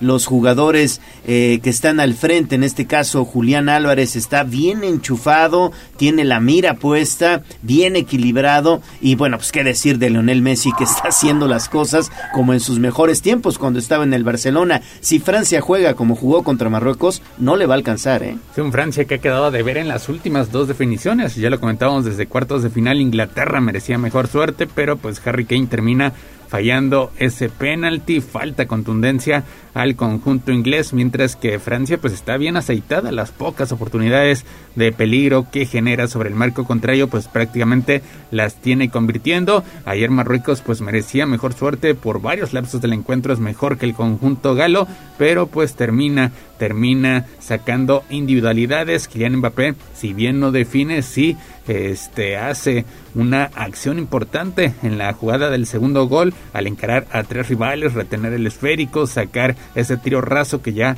en el rebote le cae al atacante francés que prácticamente con el marco vacío pues solamente le queda empujar la bola al fondo de la red. Así que Francia con muy poco pues sigue, sigue vivo, bajas sensibles, pero aún así Didier Deschamps pues ha hecho un extraordinario trabajo. Mucho se habla de que Zinedine Zidane que ganó varios campeonatos con el Real Madrid, pues espera, espera el llamado por parte de la selección francesa, pero pues no, no se ha presentado el momento en el que digan hasta aquí llegó la era de Didier Deschamps porque sigue siendo muy, muy competitivo. Tiene un técnico extraordinario, repito, tiene un técnico serio, sobrio, trabajador, estudioso, que sabe motivar a sus jugadores, que sabe corregir a su equipo, tiene enorme, enorme técnico, entonces no creo que por ahora vaya a ir a ningún lado, por un lado, y por el otro lado, pues también coincido con, con el gallo, creo que ayer Francia da un partido bueno ante Marruecos, sí tiene enfrente un equipo rocoso, complicado, que mete mucho la pierna, que suelta muchas patadas, pero sí tiene que buscar un escaloncito más para vencer a Argentina.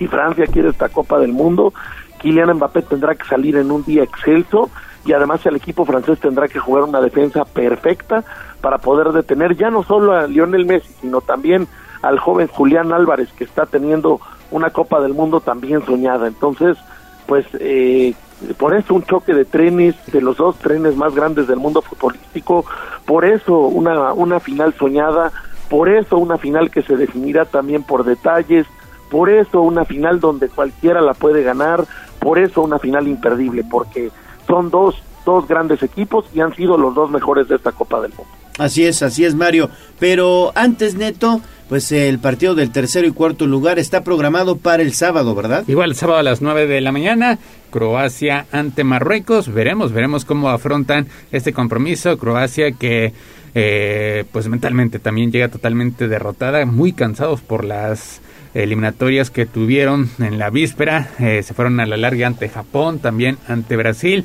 ya ante Argentina, pues no les alcanzó el gas, no les alcanzó el oxígeno y terminaron siendo vapuleados. Mientras que Marruecos, si bien pierde ante Francia, pues tienen, tienen todavía ese ingrediente, ese aliciente de que por primera ocasión se meten a una semifinal y de que pues pudieron, pudieron dar más ante el conjunto galo. Bueno, pues ¿eh? Marruecos, Marruecos ahí creo que tienen más más por qué luchar y van a van a afrontar el partido como si fuera la final, ¿eh? Marruecos no tiene nada que perder y quedar en un ser el primer equipo africano en quedar en tercer lugar en un mundial es un aliciente bastante grande, entonces me gusta mucho Marruecos.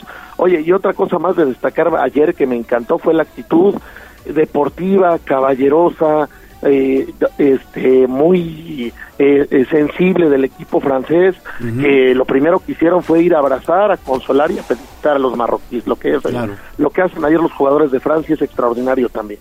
Oye y si no estamos hablando del árbitro quiere decir que lo hizo bien no lo hizo muy bien lo hizo muy bien a pesar de que sí hubo quejas en Europa eh hubo muchas quejas que dejaban que decían que el árbitro mexicano dejaba patear mucho pero pues la verdad es que no fue factor, dio, hizo un buen trabajo ayer César Arturo Ramos y bueno, pues hay que estar orgullosos del trabajo de nuestro silbante, ¿no? Sí, lo hizo muy bien. La Neto. diferencia es que allá en la Copa del Mundo nadie finge, nadie finge. Aquí lo problemático de México es que pues tienes que adivinar si en verdad o no fue una falta porque tienes los... que lidiar con los engaños, ¿no? Ajá, porque los delanteros están acostumbrados a eso, a fingir cualquier tipo de acciones y más cuando se encuentran en el área enemiga. Ahora, eh, ¿puede pitar la final o ya no? Eh, no, ya no. Ya no. No puede, no puede pitarle al mismo equipo dos veces por reglamento. Ah, bien. Pero bien, el tercero bien. sí, ¿no? Tercero y cuarto, sí. Eh, el tercero y cuarto sí lo podría. No, no, tampoco, Sí, porque no, no también le puede. pitó a Marruecos. Ah, claro, sí, está Ya, Marruecos. él ya se despide del mundial ayer, pero bueno, pues qué orgullo haber pitado una semifinal, ¿no? Lo hizo muy bien. Lo hizo muy bien. ¿A quién ves para que pite la final, Neto? Pues Al brasileño, al italiano. Este. está- Bueno, bueno, no debería ser del ni, de, ni sudamericano ni europeo si vamos a la lógica, ¿no? sí, porque van a empezar las protestas de que Sí, no, pues, no, la lógica es que buscaran un árbitro, un árbitro norteamericano o un árbitro asiático Africano. o un árbitro africano, porque pues no, no, ni un europeo ni un ni un, Ni un sudamericano. Bueno, pues veremos qué pasa, Neto. Pues ya mañana, ya mañana estaremos platicando la previa de los compromisos del fin de semana, con lo cual pues se estará poniendo punto final a esta Copa del Mundo de Qatar 2022. Gallo, Mario, 8 de la mañana con 3 minutos. Gracias, Gallo, gracias, Neto, gracias al auditorio, que tengan muy buen día y bueno, pues mañana estaremos platicando la previa de lo que será la final de la Copa del Mundo. Todo tiene un final y pues ahora el final llega el próximo domingo donde pues el equipo de Francia y el equipo de Argentina chocarán para buscar su tercera estrella. Que tengan muy buen día. Buen día, buen día también para todos nuestros amigos radioescuchas que en estos momentos pues están escuchando los deportes en Tribuna Matutina y regresamos contigo más adelante Neto para tener información. Parece que finalmente se hace realidad ya la llegada de Maximiliano Araujo al Toluca. pero bueno, pues no lo han hecho oficial, ¿no? Viñas puede venir al que Viñas. Federico Viñas también Y ayer que el Puebla ya venir. sostuvo su primer partido amistoso, empate a tres goles ante Mineros de Zacatecas. Volvemos con toda esa información más adelante. Son las 8 de la mañana con 4 minutos, pausa y regresamos.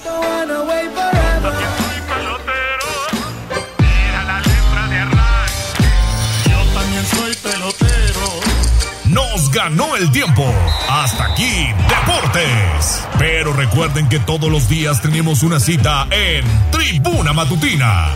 Continuamos con El Gallo y la voz de los poblanos.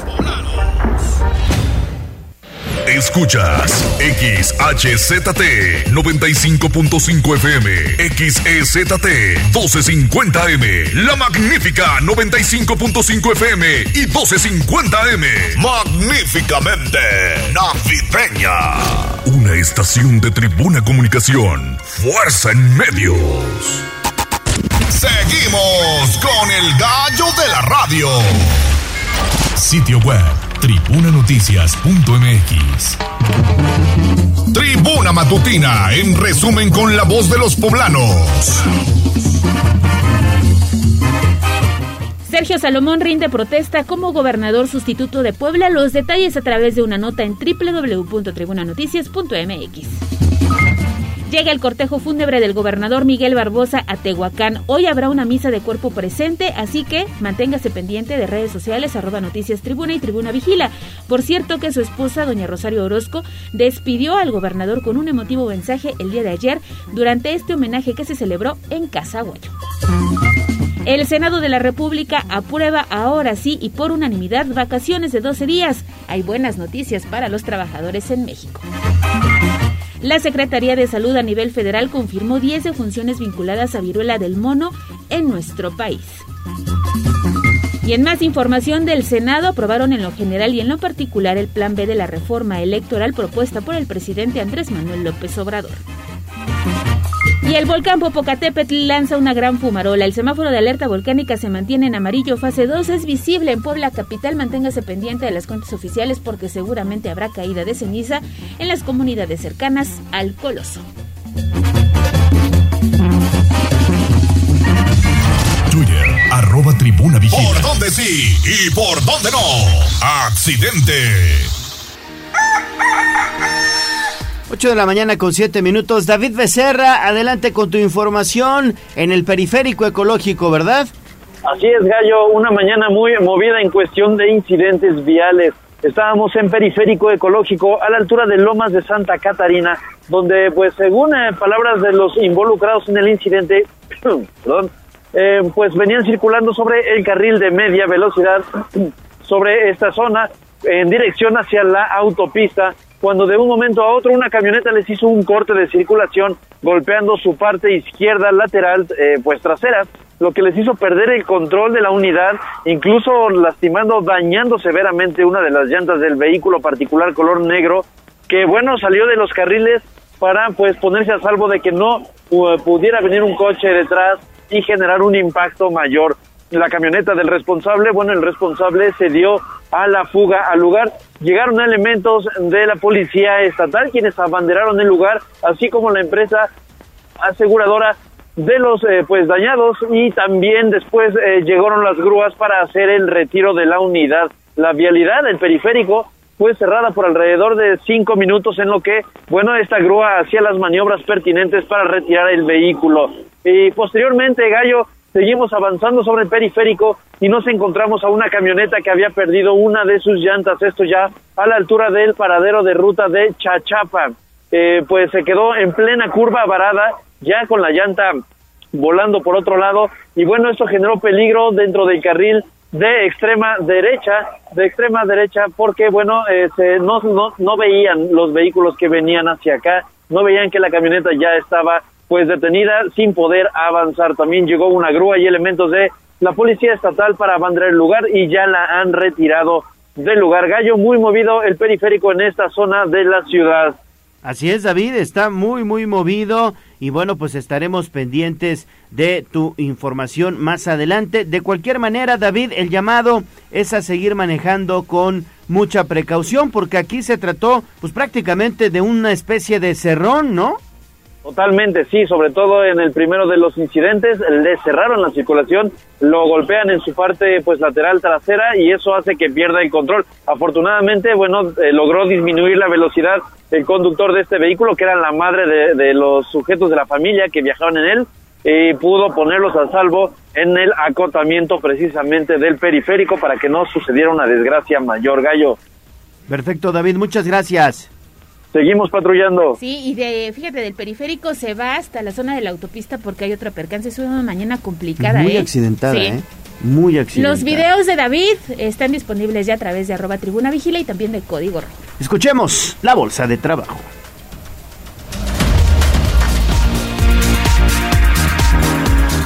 A mover las manos, que del cielo no caen los billetes.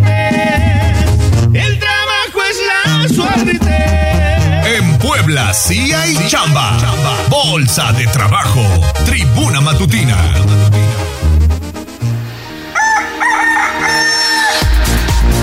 8 de la mañana con 11 minutos. ¿Qué vacantes tenemos, Ale? Mira, vamos a empezar con un reclutamiento para trabajar como ejecutivo telefónico. Ponga mucha atención porque es un reclutamiento masivo. Estarán el día de hoy en el callejón de la 10 Norte 806 en el barrio del Alto a partir de las 9 de la mañana y hasta las 3 de la tarde. Son 67 vacantes las que se tienen disponibles. Se está solicitando estudios de preparatoria, conocimiento en inglés, ya avanzado porque hay que entablar una conversación. La experiencia no es necesaria y el salario que se está ofreciendo son 8.343 pesos más prestaciones. La zona de trabajo es en Puebla y además, fíjate, tienen vales de despensa y algunos otros beneficios para quienes están interesados en estas opciones de trabajo que le presentamos esta mañana. Para mayor información, ustedes pueden llamar al 303-4600, extensión 292140.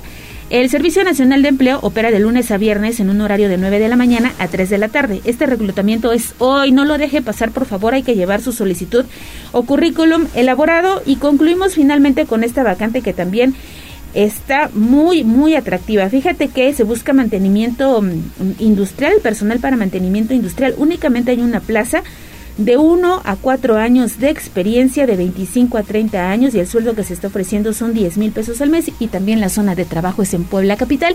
Si usted requiere más información y quiere conocer todas las vacantes que tiene la Secretaría de Trabajo, nos puede mandar un mensaje 22 23 90 38 10 y con mucho gusto les compartimos la información para que terminen el año con chamba. Bueno, pues en Puebla, claro que hay chamba. A mover las manos, que del cielo no caen los billetes. El trabajo es la suerte. En Puebla sí hay chamba. Secretaría del Trabajo del Gobierno del Estado de Puebla. Twitter, arroba tribuna vigila. Y esta va para todas aquellas que son como una chica que yo conozco. El Corral. La entrevista sin tapujos. En Tribuna Matutina. Estamos de vuelta en Tribuna Matutina. Es un gusto saludar en la línea telefónica al maestro Carlos Alberto Montero Catalán. Él es vocal del Registro Federal de Electores de la Junta Local del INE. Maestro, ¿cómo está? Qué gusto saludarle. Buenos días. Buen día, muchas gracias. Con el agrado de estar con ustedes el día de hoy. Gracias, maestro. Pues eh, platicar un poquito de la campaña anual intensa que están realizando en el Instituto Nacional Electoral y que eh, precisamente consiste en dar a conocer a los ciudadanos pues los trámites referentes a su registro electoral y a su credencial para votar principalmente porque muchas credenciales pues vencen ya este 2022, ¿verdad? Sí, eh, es, es correcto y tenemos otro universo que venció eh, eh, a principios de este año, credenciales 2021. Y, y bueno, pues comentarles que el pasado primero de septiembre iniciamos la campaña de actualización intensa, la cual concluye el día de hoy. Esto significa que durante estos meses hemos incrementado la infraestructura en nuestros 48 módulos que tenemos en el estado de Puebla.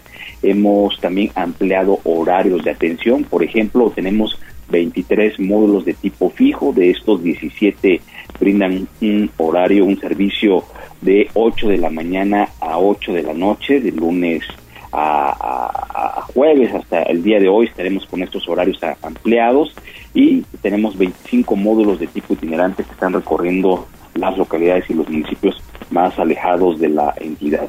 Pues de tal manera que eh, el día de hoy concluimos una eh, campaña de actualización de nuestro padrón electoral a través de estos esfuerzos que hemos eh, comentado y durante esta campaña hemos hecho especial énfasis en aquellas personas que poseen todavía credenciales para votar con vigencia 2021.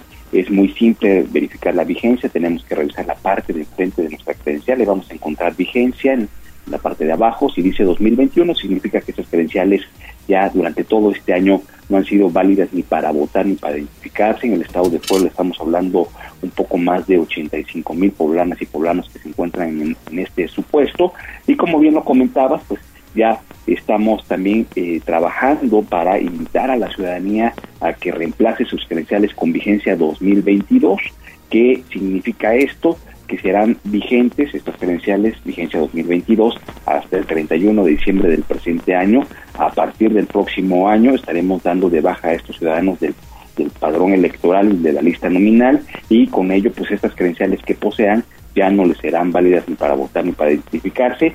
Con estas credenciales, vigencia 2022, en Puebla estamos hablando de alrededor de 124 mil personas que tienen este tipo de credenciales. Y también comentarles, a partir de mañana, pues estaremos reanudando o retomando nuestra campaña de actualización permanente.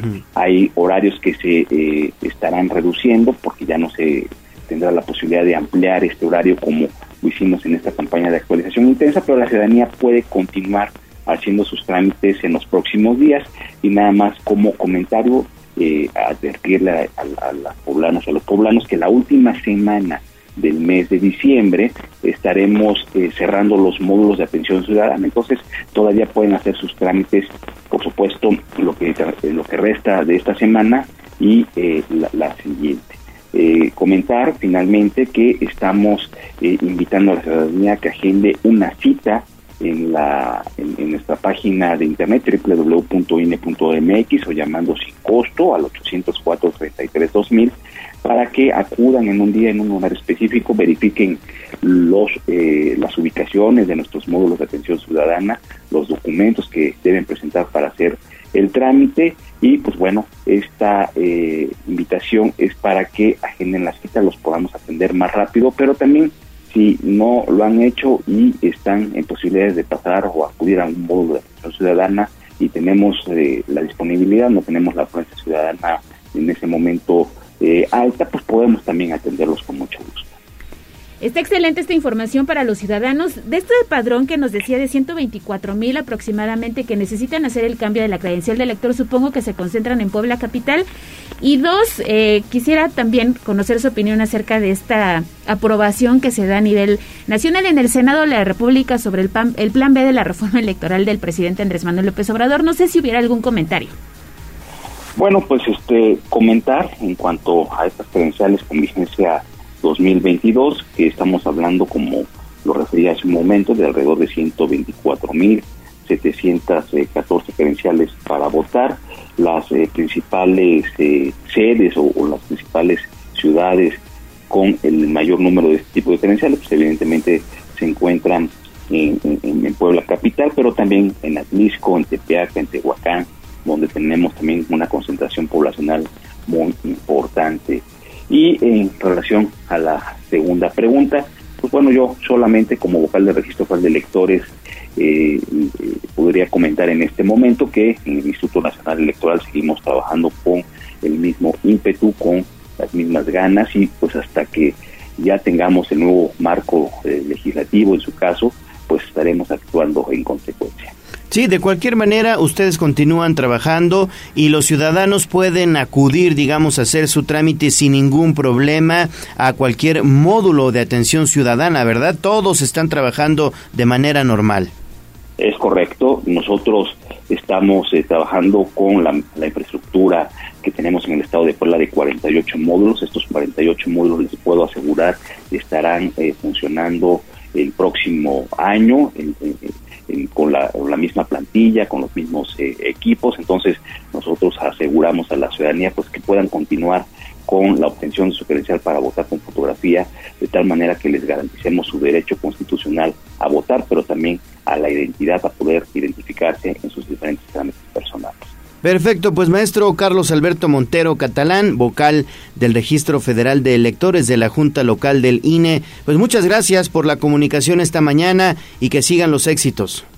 Al contrario, muchas gracias, desearles a ustedes un- una bonita Navidad y un próspero año 2023 para todas y todos ustedes. Muchas gracias. Ay, muchas Gracias. gracias. maestro. Igualmente, le mandamos un fuerte abrazo y que tenga un excelente día. Muchas gracias, buen día. 8 de la mañana con 20 minutos, pausa y volvemos. Vamos a un corte comercial y regresamos en menos de lo que canta un gallo. La magnífica 95.5 FM. Magníficamente navideña. Seguimos con el gallo de la radio. Estás escuchando el especial sobre créditos hipotecarios de Tribuna Noticias. Mi nueva casa en 2023. Grupo Sadasi presenta. Bueno, pues es un gusto saludar a Roberto Grajales Polanco. Él es director regional de Puebla y de Tlaxcala en Banorte. ¿Cómo estás, Roberto? Leo muy bien, muchas gracias por la invitación. Muy agradecido estar aquí contigo en este espacio. No, al contrario, gracias por acudir a esta entrevista, sobre todo para hablar de temas interesantes, los créditos hipotecarios, que en este caso, bueno, pues ofrece Banorte. Platícanos un poquito, sobre todo para nuestros amigos del auditorio, que hoy por hoy están interesados en adquirir una casa. Con gusto. Pues comentarte, Leo, que Banorte, siempre buscando innovar y estar en el mercado para las familias mexicanas, ha sacado una gama de productos y opciones, eh, soluciones a la medida para la- las familias mexicanas, especialmente para el destino. Me refiero, hoy Banorte tiene diversos créditos que se acomodan a lo que la- el cliente quiere. Te voy a dar unos ejemplos. Banorte puede ofrecerte créditos hipotecarios desde adquisición de una vivienda, para comprar un terreno, para terreno, terreno y construir, para remodelar tu casa o incluso para hacerte la compra del pasivo de otra institución mejorando condiciones. Entonces es una gama bastante amplia, en condiciones bastante atractivas, con visión de largo plazo y sobre todo eh, acorde a lo que el mercado está pidiendo actualmente. Sí, y sobre todo lo que pues casi siempre todos nos preguntamos, las tasas de interés, ¿cómo andan? Bien, es un buen punto que acabas de comentar. Como tú sabes, estamos en un entorno donde las tasas de interés van incrementándose. Hoy te puedo hablar que los CETES andan en un 10%, la tienen 10.32%. Y Banorte ha logrado ser resiliente en ese tema. O sea, hoy seguimos ofreciendo tasas de interés muy competitivas. La oferta va desde un 8.88%. Muy bueno. Que está por debajo de esas tasas, muy atractivo y sobre todo fija. Recordarás que antes, hace unos años, el tema eran tasas variables, Variables. de cualquier esquema de movimientos Era peligroso. Muy peligroso. Entonces, hoy realmente la banca hemos comprendido eso, el esquema de tasas fijas, y por los próximos 15, 20 años tú vas a tener seguridad en tu amortización de crédito. Qué bueno. A ver, aquellas personas que hoy por hoy pues estén pues buscando una casa y que bueno pues deseen digamos acceder a un crédito hipotecario, ¿a dónde tienen que acudir y cuáles son los requisitos que deben tener a la mano para pues eh, acceder a un crédito hipotecario? Con gusto. Pues yo te diría, de entrada tenemos una red de más de 1.200 sucursales a nivel nacional. Te puedo decir que aquí en Puebla, Tlaxcala, tenemos más de 42 sucursales. Entonces yo invitaría a los clientes que acudan a alguna de nuestras sucursales, que los atiendan, para hacerles una oferta, un traje a la medida, una corrida financiera. Es por un lado, también tenemos alianzas con brokers hipotecarios, con desarroll- desarrolladores fuertes. Entonces ahí opciones para que el cliente pueda asistir y pueda cotizar sus créditos. ¿Qué requisitos? Yo te diría que hay tres grandes factores para, para analizar un crédito hipotecario que el cliente debe presentarnos. Una es, ¿cómo va a comprobar ingresos? El cliente recibe ingresos por saludos y salarios, es un profesionista independiente, es un empresario. Entonces, la forma en que me comprueba ingresos es el primer tema. Segunda, ¿qué enganche va a proporcionar o va a aportar al crédito? Pueden ir desde enganches de un 30 a 20% y en base también se moverá el score de crédito, el análisis. Y el tercer punto y el más importante es su historial crediticio. Tú sabes que hoy en día el buró pues, es el punto clave para nosotros como banco. Entonces, si un cliente me presenta esos tres elementos, tiene todo para poder ser analizado y salir aprobado para un crédito hipotecario con Banorte. Claro. Ahora bien, eh, ¿cuál es digamos el producto estrella de, de Banorte, ¿no? Digamos ese producto que dices, no, esto nadie lo va a superar. Mira, hoy tenemos el, le llamamos hipoteca fuerte, Banorte, y para adquisición de casa, sin temor a equivocarnos, tenemos las mejores condiciones del mercado, con una tasa, te comentaba, de un 8.88%. El banco periódicamente está lanzando campañas donde puede sacar a veces sin comisión de apertura, sin costo de avalúo. De momento no tenemos ninguna campaña vigente, esperemos ya que salga pronto una. Pero yo te diría que mi producto estrella es ese. O sea, tiene las mejores condiciones, a tasa fija y eh, con temas que son atractivos para el cliente después para poder buscar las mejores condiciones eh, a través de alianzas con algunos desarrolladores que también dan tasas preferenciales. Ujú. Ustedes pueden recomendar algún desarrollador, porque bueno, pues evidentemente siempre es importante ir con alguien serio y que, bueno, pues ya tenga experiencia. Este es un punto clave. Algo que yo recomiendo a los clientes es, como tú dices, vayan con un desarrollador que tenga experiencia, que el producto ya esté probado en el mercado, que tenga eh, presencia importante. ¿Por qué? Porque eso le da la seguridad al cliente que va a comprar un producto de calidad. Entonces, sí, ese, punto que comentas es muy, muy relevante. Que sea un desarrollador, pues, eh, ya reconocido en, la, en el medio, ¿no? Claro. Bueno, pues Roberto Grajales Polanco, director regional de Banorte en Puebla y Tlaxcala, muchas gracias. No, Leo, muchísimas gracias y a las órdenes. Mucho Un éxito. gusto. Igualmente, Buen gracias. día, gracias. Escuchaste el especial sobre créditos hipotecarios de Tribuna Noticias. Mi nueva casa en 2023. Grupo Sadasi presentó. Twitter, arroba tribuna vigila.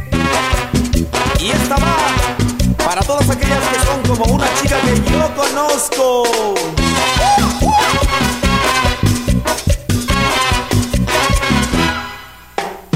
Una novia yo tengo, El Corral. La entrevista sin tapujos. En tribuna matutina.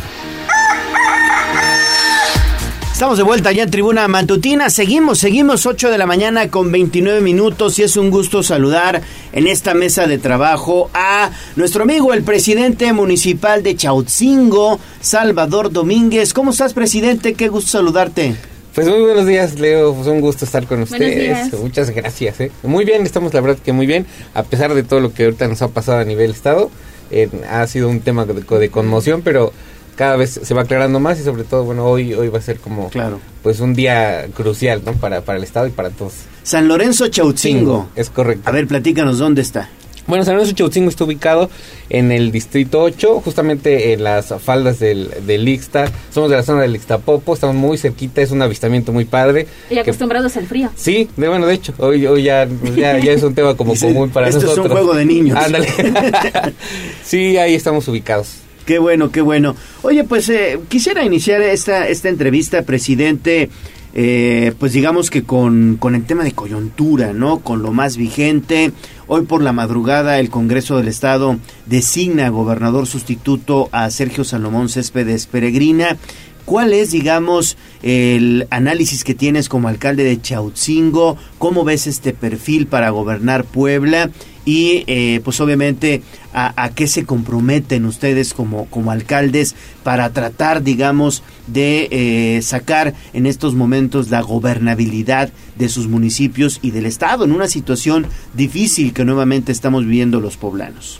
Pues mira, eh, creo que desde que comenzó este, este proceso para nosotros, voy a hacer un breve contexto muy rápido, cuando iniciamos el, el caminar con el gobernador del estado, con Miguel Barbosa, él, él tuvo siempre una visión muy clara que a mí me parece perfecta y que se sigue en esa, digamos, en la misma línea con, Sí. con Sergio Salmón, porque él nos platicaba, de hecho, eh, bueno, yo, yo, yo gané en el, el municipio por el Partido Verde, pero la verdad es que el gobernador no vio colores, o sea, nos acobijó Sí. a todos, o sea, dijo, el trabajo que me queda muy marcado que expresé en las redes sociales fue, no me importa el tema de los colores, hoy tu proyecto se debe llamar Chautzingo, hoy tu proyecto se debe llamar Puebla, juntos construyamos el proyecto que se llama Puebla. Entonces, a mí la verdad fue algo que me emocionó muchísimo porque dices, se quita el tema que tú tienes como de especulación, de que, híjole, es que no soy de la misma línea, es que nada que ver. Un señor muy institucional que nos reunió, que nos acobijó y que justamente en este caminar, justamente conocimos a, Sergio Salomón en donde él nos platicaba, tuvimos dos, tres eh, mesas de trabajo con él, platicamos de manera ya más cercana y él nos expresaba justamente eso, nos daba a conocer justamente la cara que a lo mejor no conocíamos como poblanos y decíamos, sí, e- es un hecho que, que el gobernador no, es, no está endeudando a- al Estado, hoy hay cero deudas en el Estado, entonces te da el panorama administrativo, te da el panorama ejecutivo y creo que es algo que ha sumado muy, muy padre. Declaró un tema muy importante en contra de la, de la corrupción. Hemos visto muchos casos, o sea, de manera muy puntual y es algo que viene respaldando este trabajo y que sobre todo creo que viene a sumar o a engranar de manera muy objetiva en este desarrollo del Estado. Yo lo veo demasiado muy bien y, y yo podría decir que, que, que Puebla sigue, que va a seguir construyendo historia, porque de verdad tenemos el gusto de conocerlo, de habernos sentado con él. Es un hombre muy sencillo también, Sergio Salomón, muy cercano. Creo que, de- de- literal, sigue siendo un, una parte muy importante porque es de verdad un tema muy cercano. Tuve la oportunidad también de estar en su informe este legislativo hace unos días en Tepeaca. Y a mí sorprendió muchísimo, ¿no? La o sea, convocatoria que la tuvo. convocatoria que tuvo, el tema de que ya fue presidente, también tiene la experiencia de haber Claro. sido presidente municipal, el, el tacto con el tema legislativo y, de respaldar este proyecto de, la cuarta transformación. Entonces, creo que va a ser un, tema muy importante y que hoy nos da la seguridad también a nivel Estado. Y como decías, el compromiso como alcaldes, pues es seguir en esta misma sintonía. Una de, de ver no el tema de los intereses como ni personales ni por color, sino que hoy en día a mí me ha gustado muchísimo. La verdad es que no vengo de una línea como, como que una trayectoria política. Hasta hace un año y medio, dos años estaba ayudando clases en una preparatoria. Y la verdad es que me ha gustado mucho todo esto porque rom- se han rom- roto muchos esquemas, ya no es como de los mismos, de los mismos, de los mismos. La ventana se abre para muchas personas. Para los ciudadanos como Exacto, tú, ¿no? ujú. Y eso es algo que, que, que creo que, que me está gustando Bien. demasiado y que es muy bueno. Sí, y sobre todo que se busca trabajar en beneficio de la población, ¿no? Que eso me parece es lo más importante más allá de colores partidistas.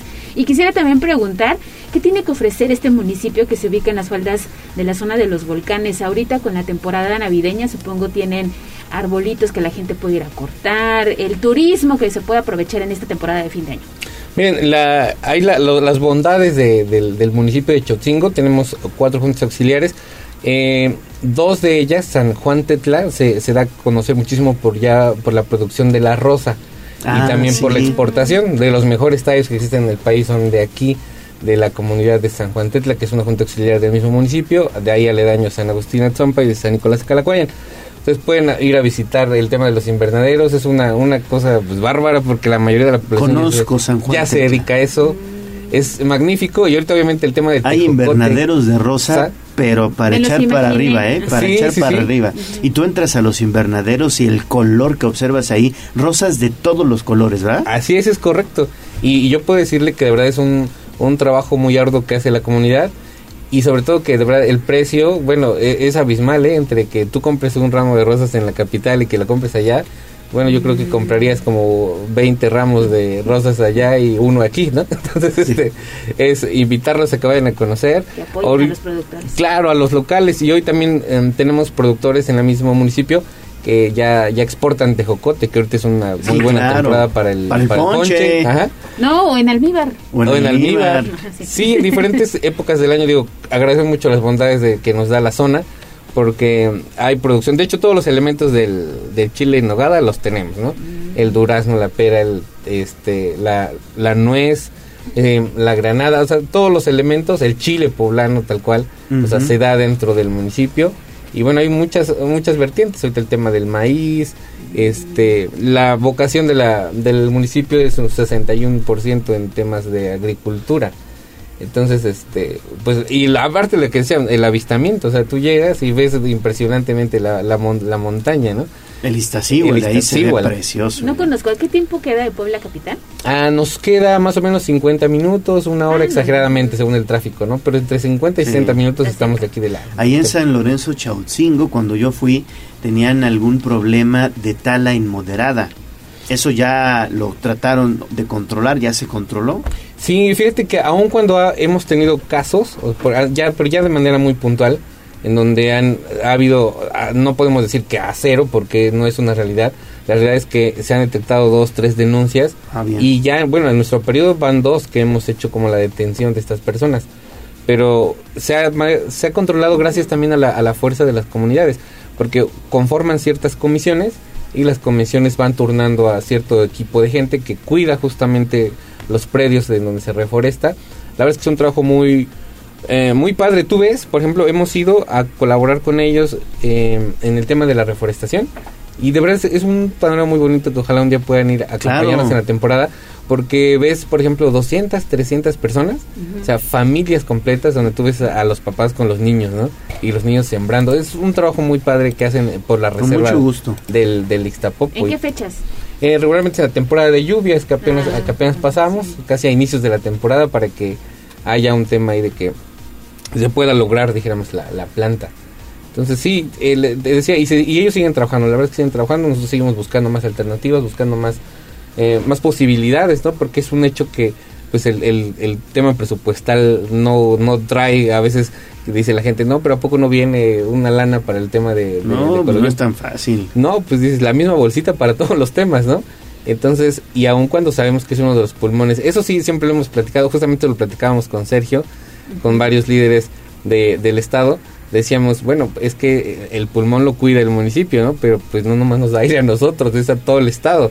Entonces creo que era importante generar una política pública que nos ayude justamente a, a contribuir en este en el cuidado, razón. porque es una zona muy grande. Hace hace dos años ya casi se perdieron más de más de 10 mil hectáreas, perdón, casi 10 hectáreas, 20 hectáreas, en donde pues fue abismal el tema del incendio que, que se produjo en el monte.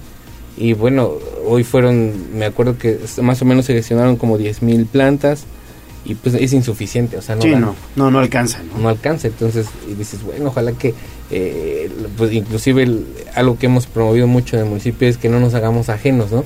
To- no nada más es lo- el sector político, o sea, digamos, el sector educativo, el sector empresarial, este, incluso hemos convocado a los líderes religiosos y dices, pues bueno, o sea, o sea, sí tendremos una personalidad y un poder dentro de, pero al final del día somos humanos y respiramos y, y consumimos agua y creo que hay cosas más en común que nos deben de impulsar a, a buscar el desarrollo de Conservar los, la ecología, ¿no? de los, de los pueblos. Y la ¿no? participación de todos, que es fundamental, ¿no? Así es, es correcto. Muy bien, presidente.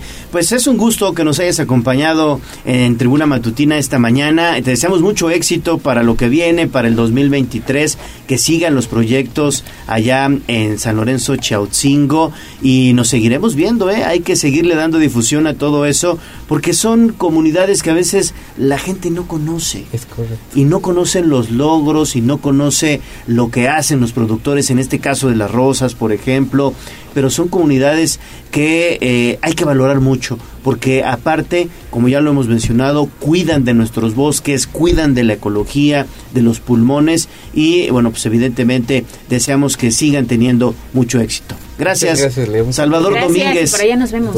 Ya se me antojó, ¿eh? Sí. Ahí estaremos. Allá. Presidente municipal de Chautzingo, San Lorenzo Chautzingo. 8 de la mañana con 40 minutos, pausa y volvemos. Vamos a un corte comercial y regresamos en menos de lo que canta un gallo. La magnífica 95.5 FM. Magníficamente navideña. Seguimos con el gallo de la radio. Instagram, Tribuna Noticias.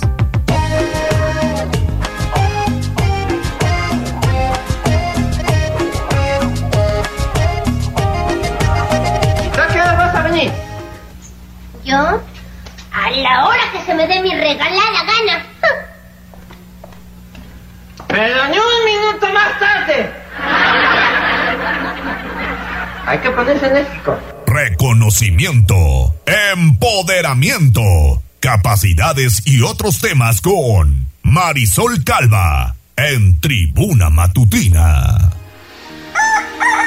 Son las 8 de la mañana con 43 minutos y ya está lista aquí en esta mesa de trabajo Marisol Calva. Hoy con su última colaboración del año. Así es, querido Leo, querida Ale, pues ¿Cómo contenta estás, de estar con ustedes como cada jueves, ah, ya la última del año, pero pronto nos vemos Sí. cargados y renovados en enero. Y hoy con una muy buena noticia, ¿no? Y sí, este, despidiéndonos pues eh, con una buena noticia, eh, la aprobación de la iniciativa de vacaciones dignas. Claro. ¿Qué, qué es este? de- decíamos fuera de, fuera de micrófonos que es de lo poco bueno que han hecho los legisladores. Siempre se clavan mucho en la grilla y que la reforma electoral y que aquí, que allá y que el jaloneo y que la política. Pero a ver, lo que le interesa a los ciudadanos son beneficios como este que acaban de aprobar. Totalmente. Esta eh, iniciativa se traduce en un beneficio directo a las y los trabajadores en el país, que somos millones, ¿no? Y que tiene que ver con un aumento al tiempo de vacaciones que un trabajador percibe al año. México era el país en toda la región de Latinoamérica que menos vacaciones tenía al año, solo seis días. Con esta iniciativa de vacaciones dignas, a partir de la publicación de esta iniciativa en el Diario Oficial de la Federación, se espera que para el primero de enero ya todas las y los trabajadores puedan acceder a 12 días de vacaciones. Es decir, se duplica. Es un gran avance, por supuesto que sí, o sea, a partir del próximo año, quien lleve un año trabajando en algún eh, centro de trabajo, pues ya podrá acceder a 12 días, pero esto también va, es progresivo y va aumentando. En Así el es. año 2 de trabajo ya pasarían a ser 14 días, en el año 3 16 días de vacaciones, en el año 4 18, en el año 5 20 días y así progresivamente se va aumentando un par de días cada 5 años hasta llegar si ya algún trabajador o trabajadora tuviera en su centro de trabajo 35 años Sí, laborando, sí, sí, sí. podría acceder hasta 32 días de vacaciones. Importante decir que aquí cada trabajador o trabajadora pueden decidir si los toman de forma continua o si los van eh, distribuyendo a lo largo del año y esto es muy importante.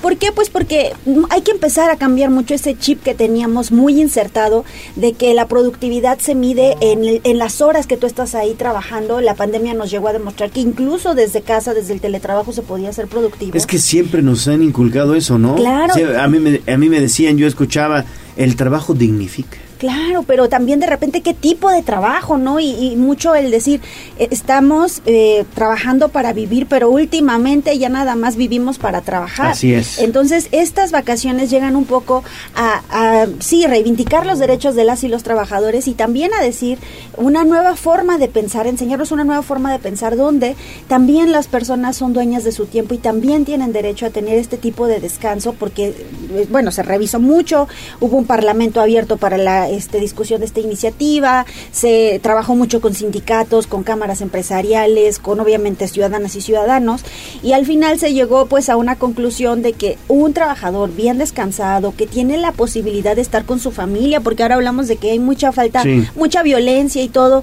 pues porque esta falta de, de cohesión en el tejido social se ha dado también por el exceso de cargas de trabajo de que los papás y las mamás ya ni pueden estar con sus hijos, ¿no? Tal vez esto es un pequeño avance, pero sí representa un cambio en la posibilidad de, de que los trabajadores puedan estar más tiempo con sus familias y eso también incida de alguna forma en pues ir pacificando un poco también este pues al país. También hay que decir que aunque ahorita este México ya tiene 12 días de vacaciones, ¿no?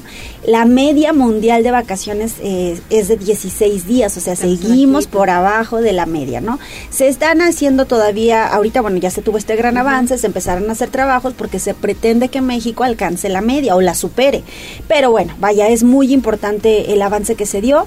Eh, importante también decir que ya sobre otros temas laborales en el Senado eh, se estará empezando a discutir muy pronto una iniciativa que se presentó para que las licencias de paternidad pasen de ser solo de cuatro días a, a de dos, no, de tres a cuatro semanas. Esto es muy importante porque mucho decimos también, es que los papás no se hacen cargo de los hijos, ¿no? Pues desde bebés no pasan mucho tiempo con los hijos porque tienen que regresar Sí, a eso es trabajar. cierto, sí. Entonces, esta es otra iniciativa que ya estaremos pendientes de su discusión, pero también tiene que ver con eh, derechos de trabajadoras y trabajadores y también el reducir la jornada laboral de 8 horas a 7 horas. Entonces, se están haciendo eh, iniciativas importantes en el, en el Senado, ya estaremos pendientes de su discusión, pero mientras, sí ya las vacaciones dignas son una realidad, esperemos su publicación, pero esto entraría en vigor en 2023.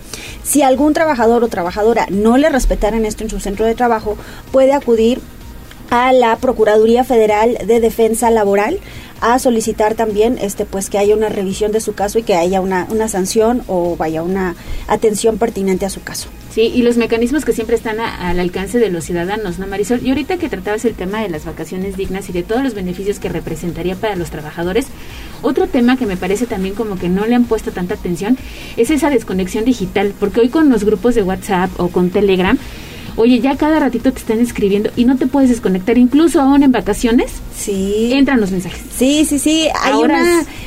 Eh, Se estaba empezando también a discutir sobre eso, Ale, el derecho a la desconexión. Es importante también decir que no porque ahora se trabaja a través de las vías digitales, ya en cualquier momento, 11, 12 de la noche, te pueden estar escribiendo, ¿no? También eh, se tendrá que avanzar, o sea, a medida que el trabajo va evolucionando, también habrá que evolucionar la legislación que la regula. Y entonces aquí sí es muy importante estar al pendiente de eso, pero sí tenemos derecho a la desconexión y al poder descansar Sí. y al que en los días de vacaciones no te estén haciendo trabajar, ¿no? Esto también es muy importante porque pasa muchísimo, pues a todos yo creo que nos ha pasado, pero bueno, eh, ahora sí que vamos pasito a pasito, este es un primer gran logro, vamos a ver qué sigue y de mientras pues estar pendiente de la publicación en el diario oficial de la Federación. Muy bien. Pues Marisol, muchas gracias. gracias Siempre nos das luz en Sí, estos sí, sí, sí, sí, la Muchas verdad siempre nos encanta tu colaboración Ay, y deseamos que tengas una excelente Navidad y un Así próspero año nuevo. Muchas gracias. Y nos vemos el próximo año. Primero Dios, feliz Navidad y feliz año nuevo a todos, mucha alegría, bendiciones y salud. Oye, ¿y tus, Gracias. y tus redes sociales? Porque estás Ah, sí. subiendo contenido casi Sí. todos los días. Este, Marisol Calva G en Instagram y en Facebook, arroba Marisol-Calva en Twitter y Marisol Calva 9 en TikTok. Gracias, Marisol. Gracias, bonito Muy día. buenos días. Bueno, son las 8 de la mañana con 50 minutos. Nada más recordarle que la Villa Iluminada de Atlixco ya inició una nueva ruta llena de luz y color que les encantará. El recorrido de 1.8 kilómetros puede maravillarse con millones de luces, figuras monumentales que decoran las principales calles de este pueblo mágico. Es un trayecto inclusivo pensado para que sea disfrutado por chicos y grandes. Recuerden que la Villa Iluminada está en el centro de la ciudad de Atlixco, es gratis, de lunes a domingo a partir de las 6 de la tarde se enciende la magia de la Villa Iluminada. Puede visitarla con sus seres queridos y encontrará los mejores escenarios para sus fotografías. Vámonos para Tlixco. Vámonos, pausa y regresamos.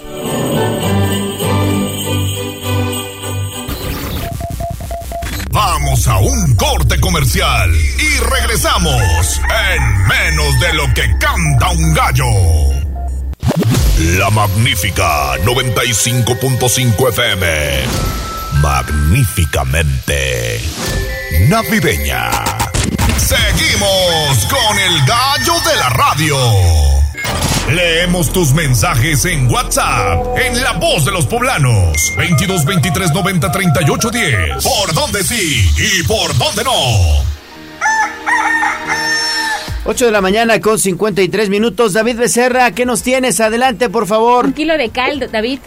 Hola Gallo, Ale, sí, los, los saludo. Y es que precisamente, como bien comenta Ale, un camión que transportaba material, sobre todo pegazulejo y cal, se pues perdió el control de la unidad y se estrelló contra uno de los pilares que soportan el segundo piso de la autopista, esto a la altura de la puerta 3 de la empresa armadora. Eh, afortunadamente no se registraron lesionados y ya estuvimos platicando hace unos momentos pues con algunos de los involucrados de la empresa. Eh, el conductor de la unidad eh, pues venía circulando, sin embargo el tráfico tuvo un inesperado pues detenimiento, a lo que el conductor de la unidad hizo un volantazo y fue por esto que se subió pues precisamente hasta el camellón y después impactó este colosal pilar, colosales los pilares que sostienen el segundo piso de la autopista. Venía cargado de estos materiales que les comento que han quedado ya sobre la cinta asfáltica, algunos se rompieron, se rasgaron pues estos costales que se hacen con un material parecido al cartón y pues quedó toda la cal regada sobre la cinta asfáltica. Cabe mencionar, Gallo Ale, que esto es con dirección hacia los estadios, a la altura de la planta armadora hacia los estadios. Sin embargo, los curiosos que se detienen o que de- disminuyen su velocidad de los vehículos que circulan con eh, dirección a Ciudad de México hacen que este tráfico también se genere de este otro lado de la autopista que no está bloqueada por ningún ningún vehículo. Eh, cuando veníamos, pues ya lo comentábamos desde el periférico de la zona de Chachapa hacia acá, eh, pues em- nos empezamos a encontrar el, el tráfico a la altura de la María y hasta aquí, hasta la altura de la Volkswagen es donde pues se genera. Y yo decía que eh, pues a lo mejor había el bloqueo en alguna zona de esta parte, con dirección a Ciudad de México, pero no, simplemente es porque los vehículos curiosos, los conductores curiosos, se detienen para tomar una fotografía. Entonces tomarlo muy en cuenta, ambos carriles de la autopista están con eh, tráfico sumamente, sumamente lento. Gallo, ale la información que tenemos desde este punto de la ciudad. Sí, sí, sí, la verdad es que ahorita el tráfico ahí está pues insostenible. Gracias, mi estimado David. Escuchamos mañana, Gallo. Gracias, gracias, nos escuchamos mañanita. Es cal, ¿verdad? Sí, ya, ya es que- especificaste que, sí, es cal. Es cal, sí, es que decían que era azúcar, pero no. Seguramente también le llevará su, su tiempo a hacer las labores de limpieza, que es otro tema, porque entonces también se complicará la circulación. Toda la mañana va a estar ahí complicado, ¿eh? Sí, Toda cuídese, cuídese y manténgase pendiente de las redes sociales de casa, Noticias Tribuna y Tribuna Vigila y por supuesto de los recorridos que hace David Becerra por toda la ciudad. Faltan cinco minutos para las nueve de la mañana. Hoy iniciamos con nuestra serie del resumen anual de noticias. Corresponde al mes de enero. Es un reporte de Gisela Telles. Tribuna Noticias presenta Resumen Anual Enero. Luego de la explosión por acumulación de gas en dos poniente entre 25 Norte y Diagonal Defensores de la República, que se reportó el 26 de enero, el alcalde Eduardo Rivera Pérez indicó que laboraron en el rescate de cuatro personas, dos mujeres y dos hombres, atrapados en los escombros del inmueble colapsado. El 28 de enero, el gobierno de la ciudad de Puebla dio por concluidos los trabajos de búsqueda de personas después de pedir un minuto de silencio por las víctimas del siniestro. Eduardo Rivera Pérez, presidente municipal de Puebla, puso en marcha el programa Médico Contigo, inauguró la Agencia contra el Acoso y Hostigamiento Sexual y Laboral y ofreció un informe de labores en el marco de sus primeros 120 días en bosques de San Sebastián. Agentes de la Fiscalía General del Estado aprendieron a dos hombres presuntamente relacionados con la explosión de una toma clandestina en la Junta Auxiliar de San Pablo Xochimihuacán el 31 de octubre. Entre ellos al presunto jefe de El Cayo, quien lidera el robo de combustible en esa zona. Un atentado con un carro bomba dejó un muerto y al menos cuatro heridos frente a un complejo de sedes oficiales y de derechos humanos en Saravena, un municipio limítrofe con Venezuela, dotado de fuerte presencia militar, según informaron autoridades colombianas el jueves 20 de enero. Chile registró un nuevo récord de contagios el jueves 20 de enero de 2022, ya que se presentaron 12.500 nuevos infectados tan solo ese día, la cifra más alta en toda la pandemia, en uno de los países con mayor porcentaje de su población vacunada, una vez que se destacó que se comenzó a aplicar la cuarta dosis al personal de salud. El 27 de enero se enfrentó Jamaica contra México y el 30 de enero contra Costa Rica como parte de las eliminatorias mundialistas Qatar 2022.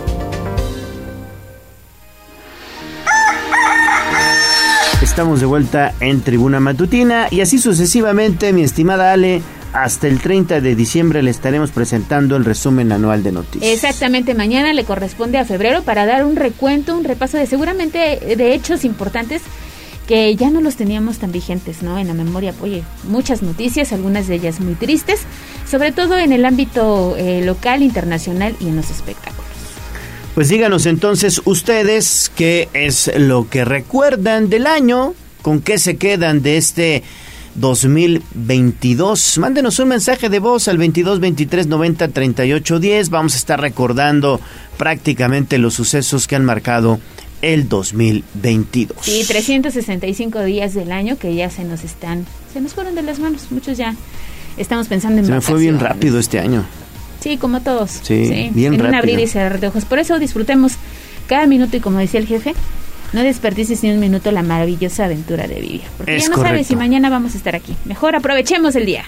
Bueno, nos tenemos que ir, así concluimos este jueves 15, tribuna matutina. Gracias a Aura Mones en la operación técnica, Abraham Merino en la producción, Jazz Guevara en las redes sociales. Ale Bautista, nos vamos. Nos vamos, pero regresamos el día de mañana para cerrar con broche de oro. Estaremos desde el Ayuntamiento de Puebla en este monumental nacimiento que se instaló allá en la sede del gobierno municipal.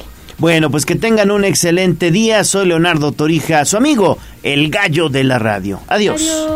Adiós, amor, me voy de ti y esta vez para siempre.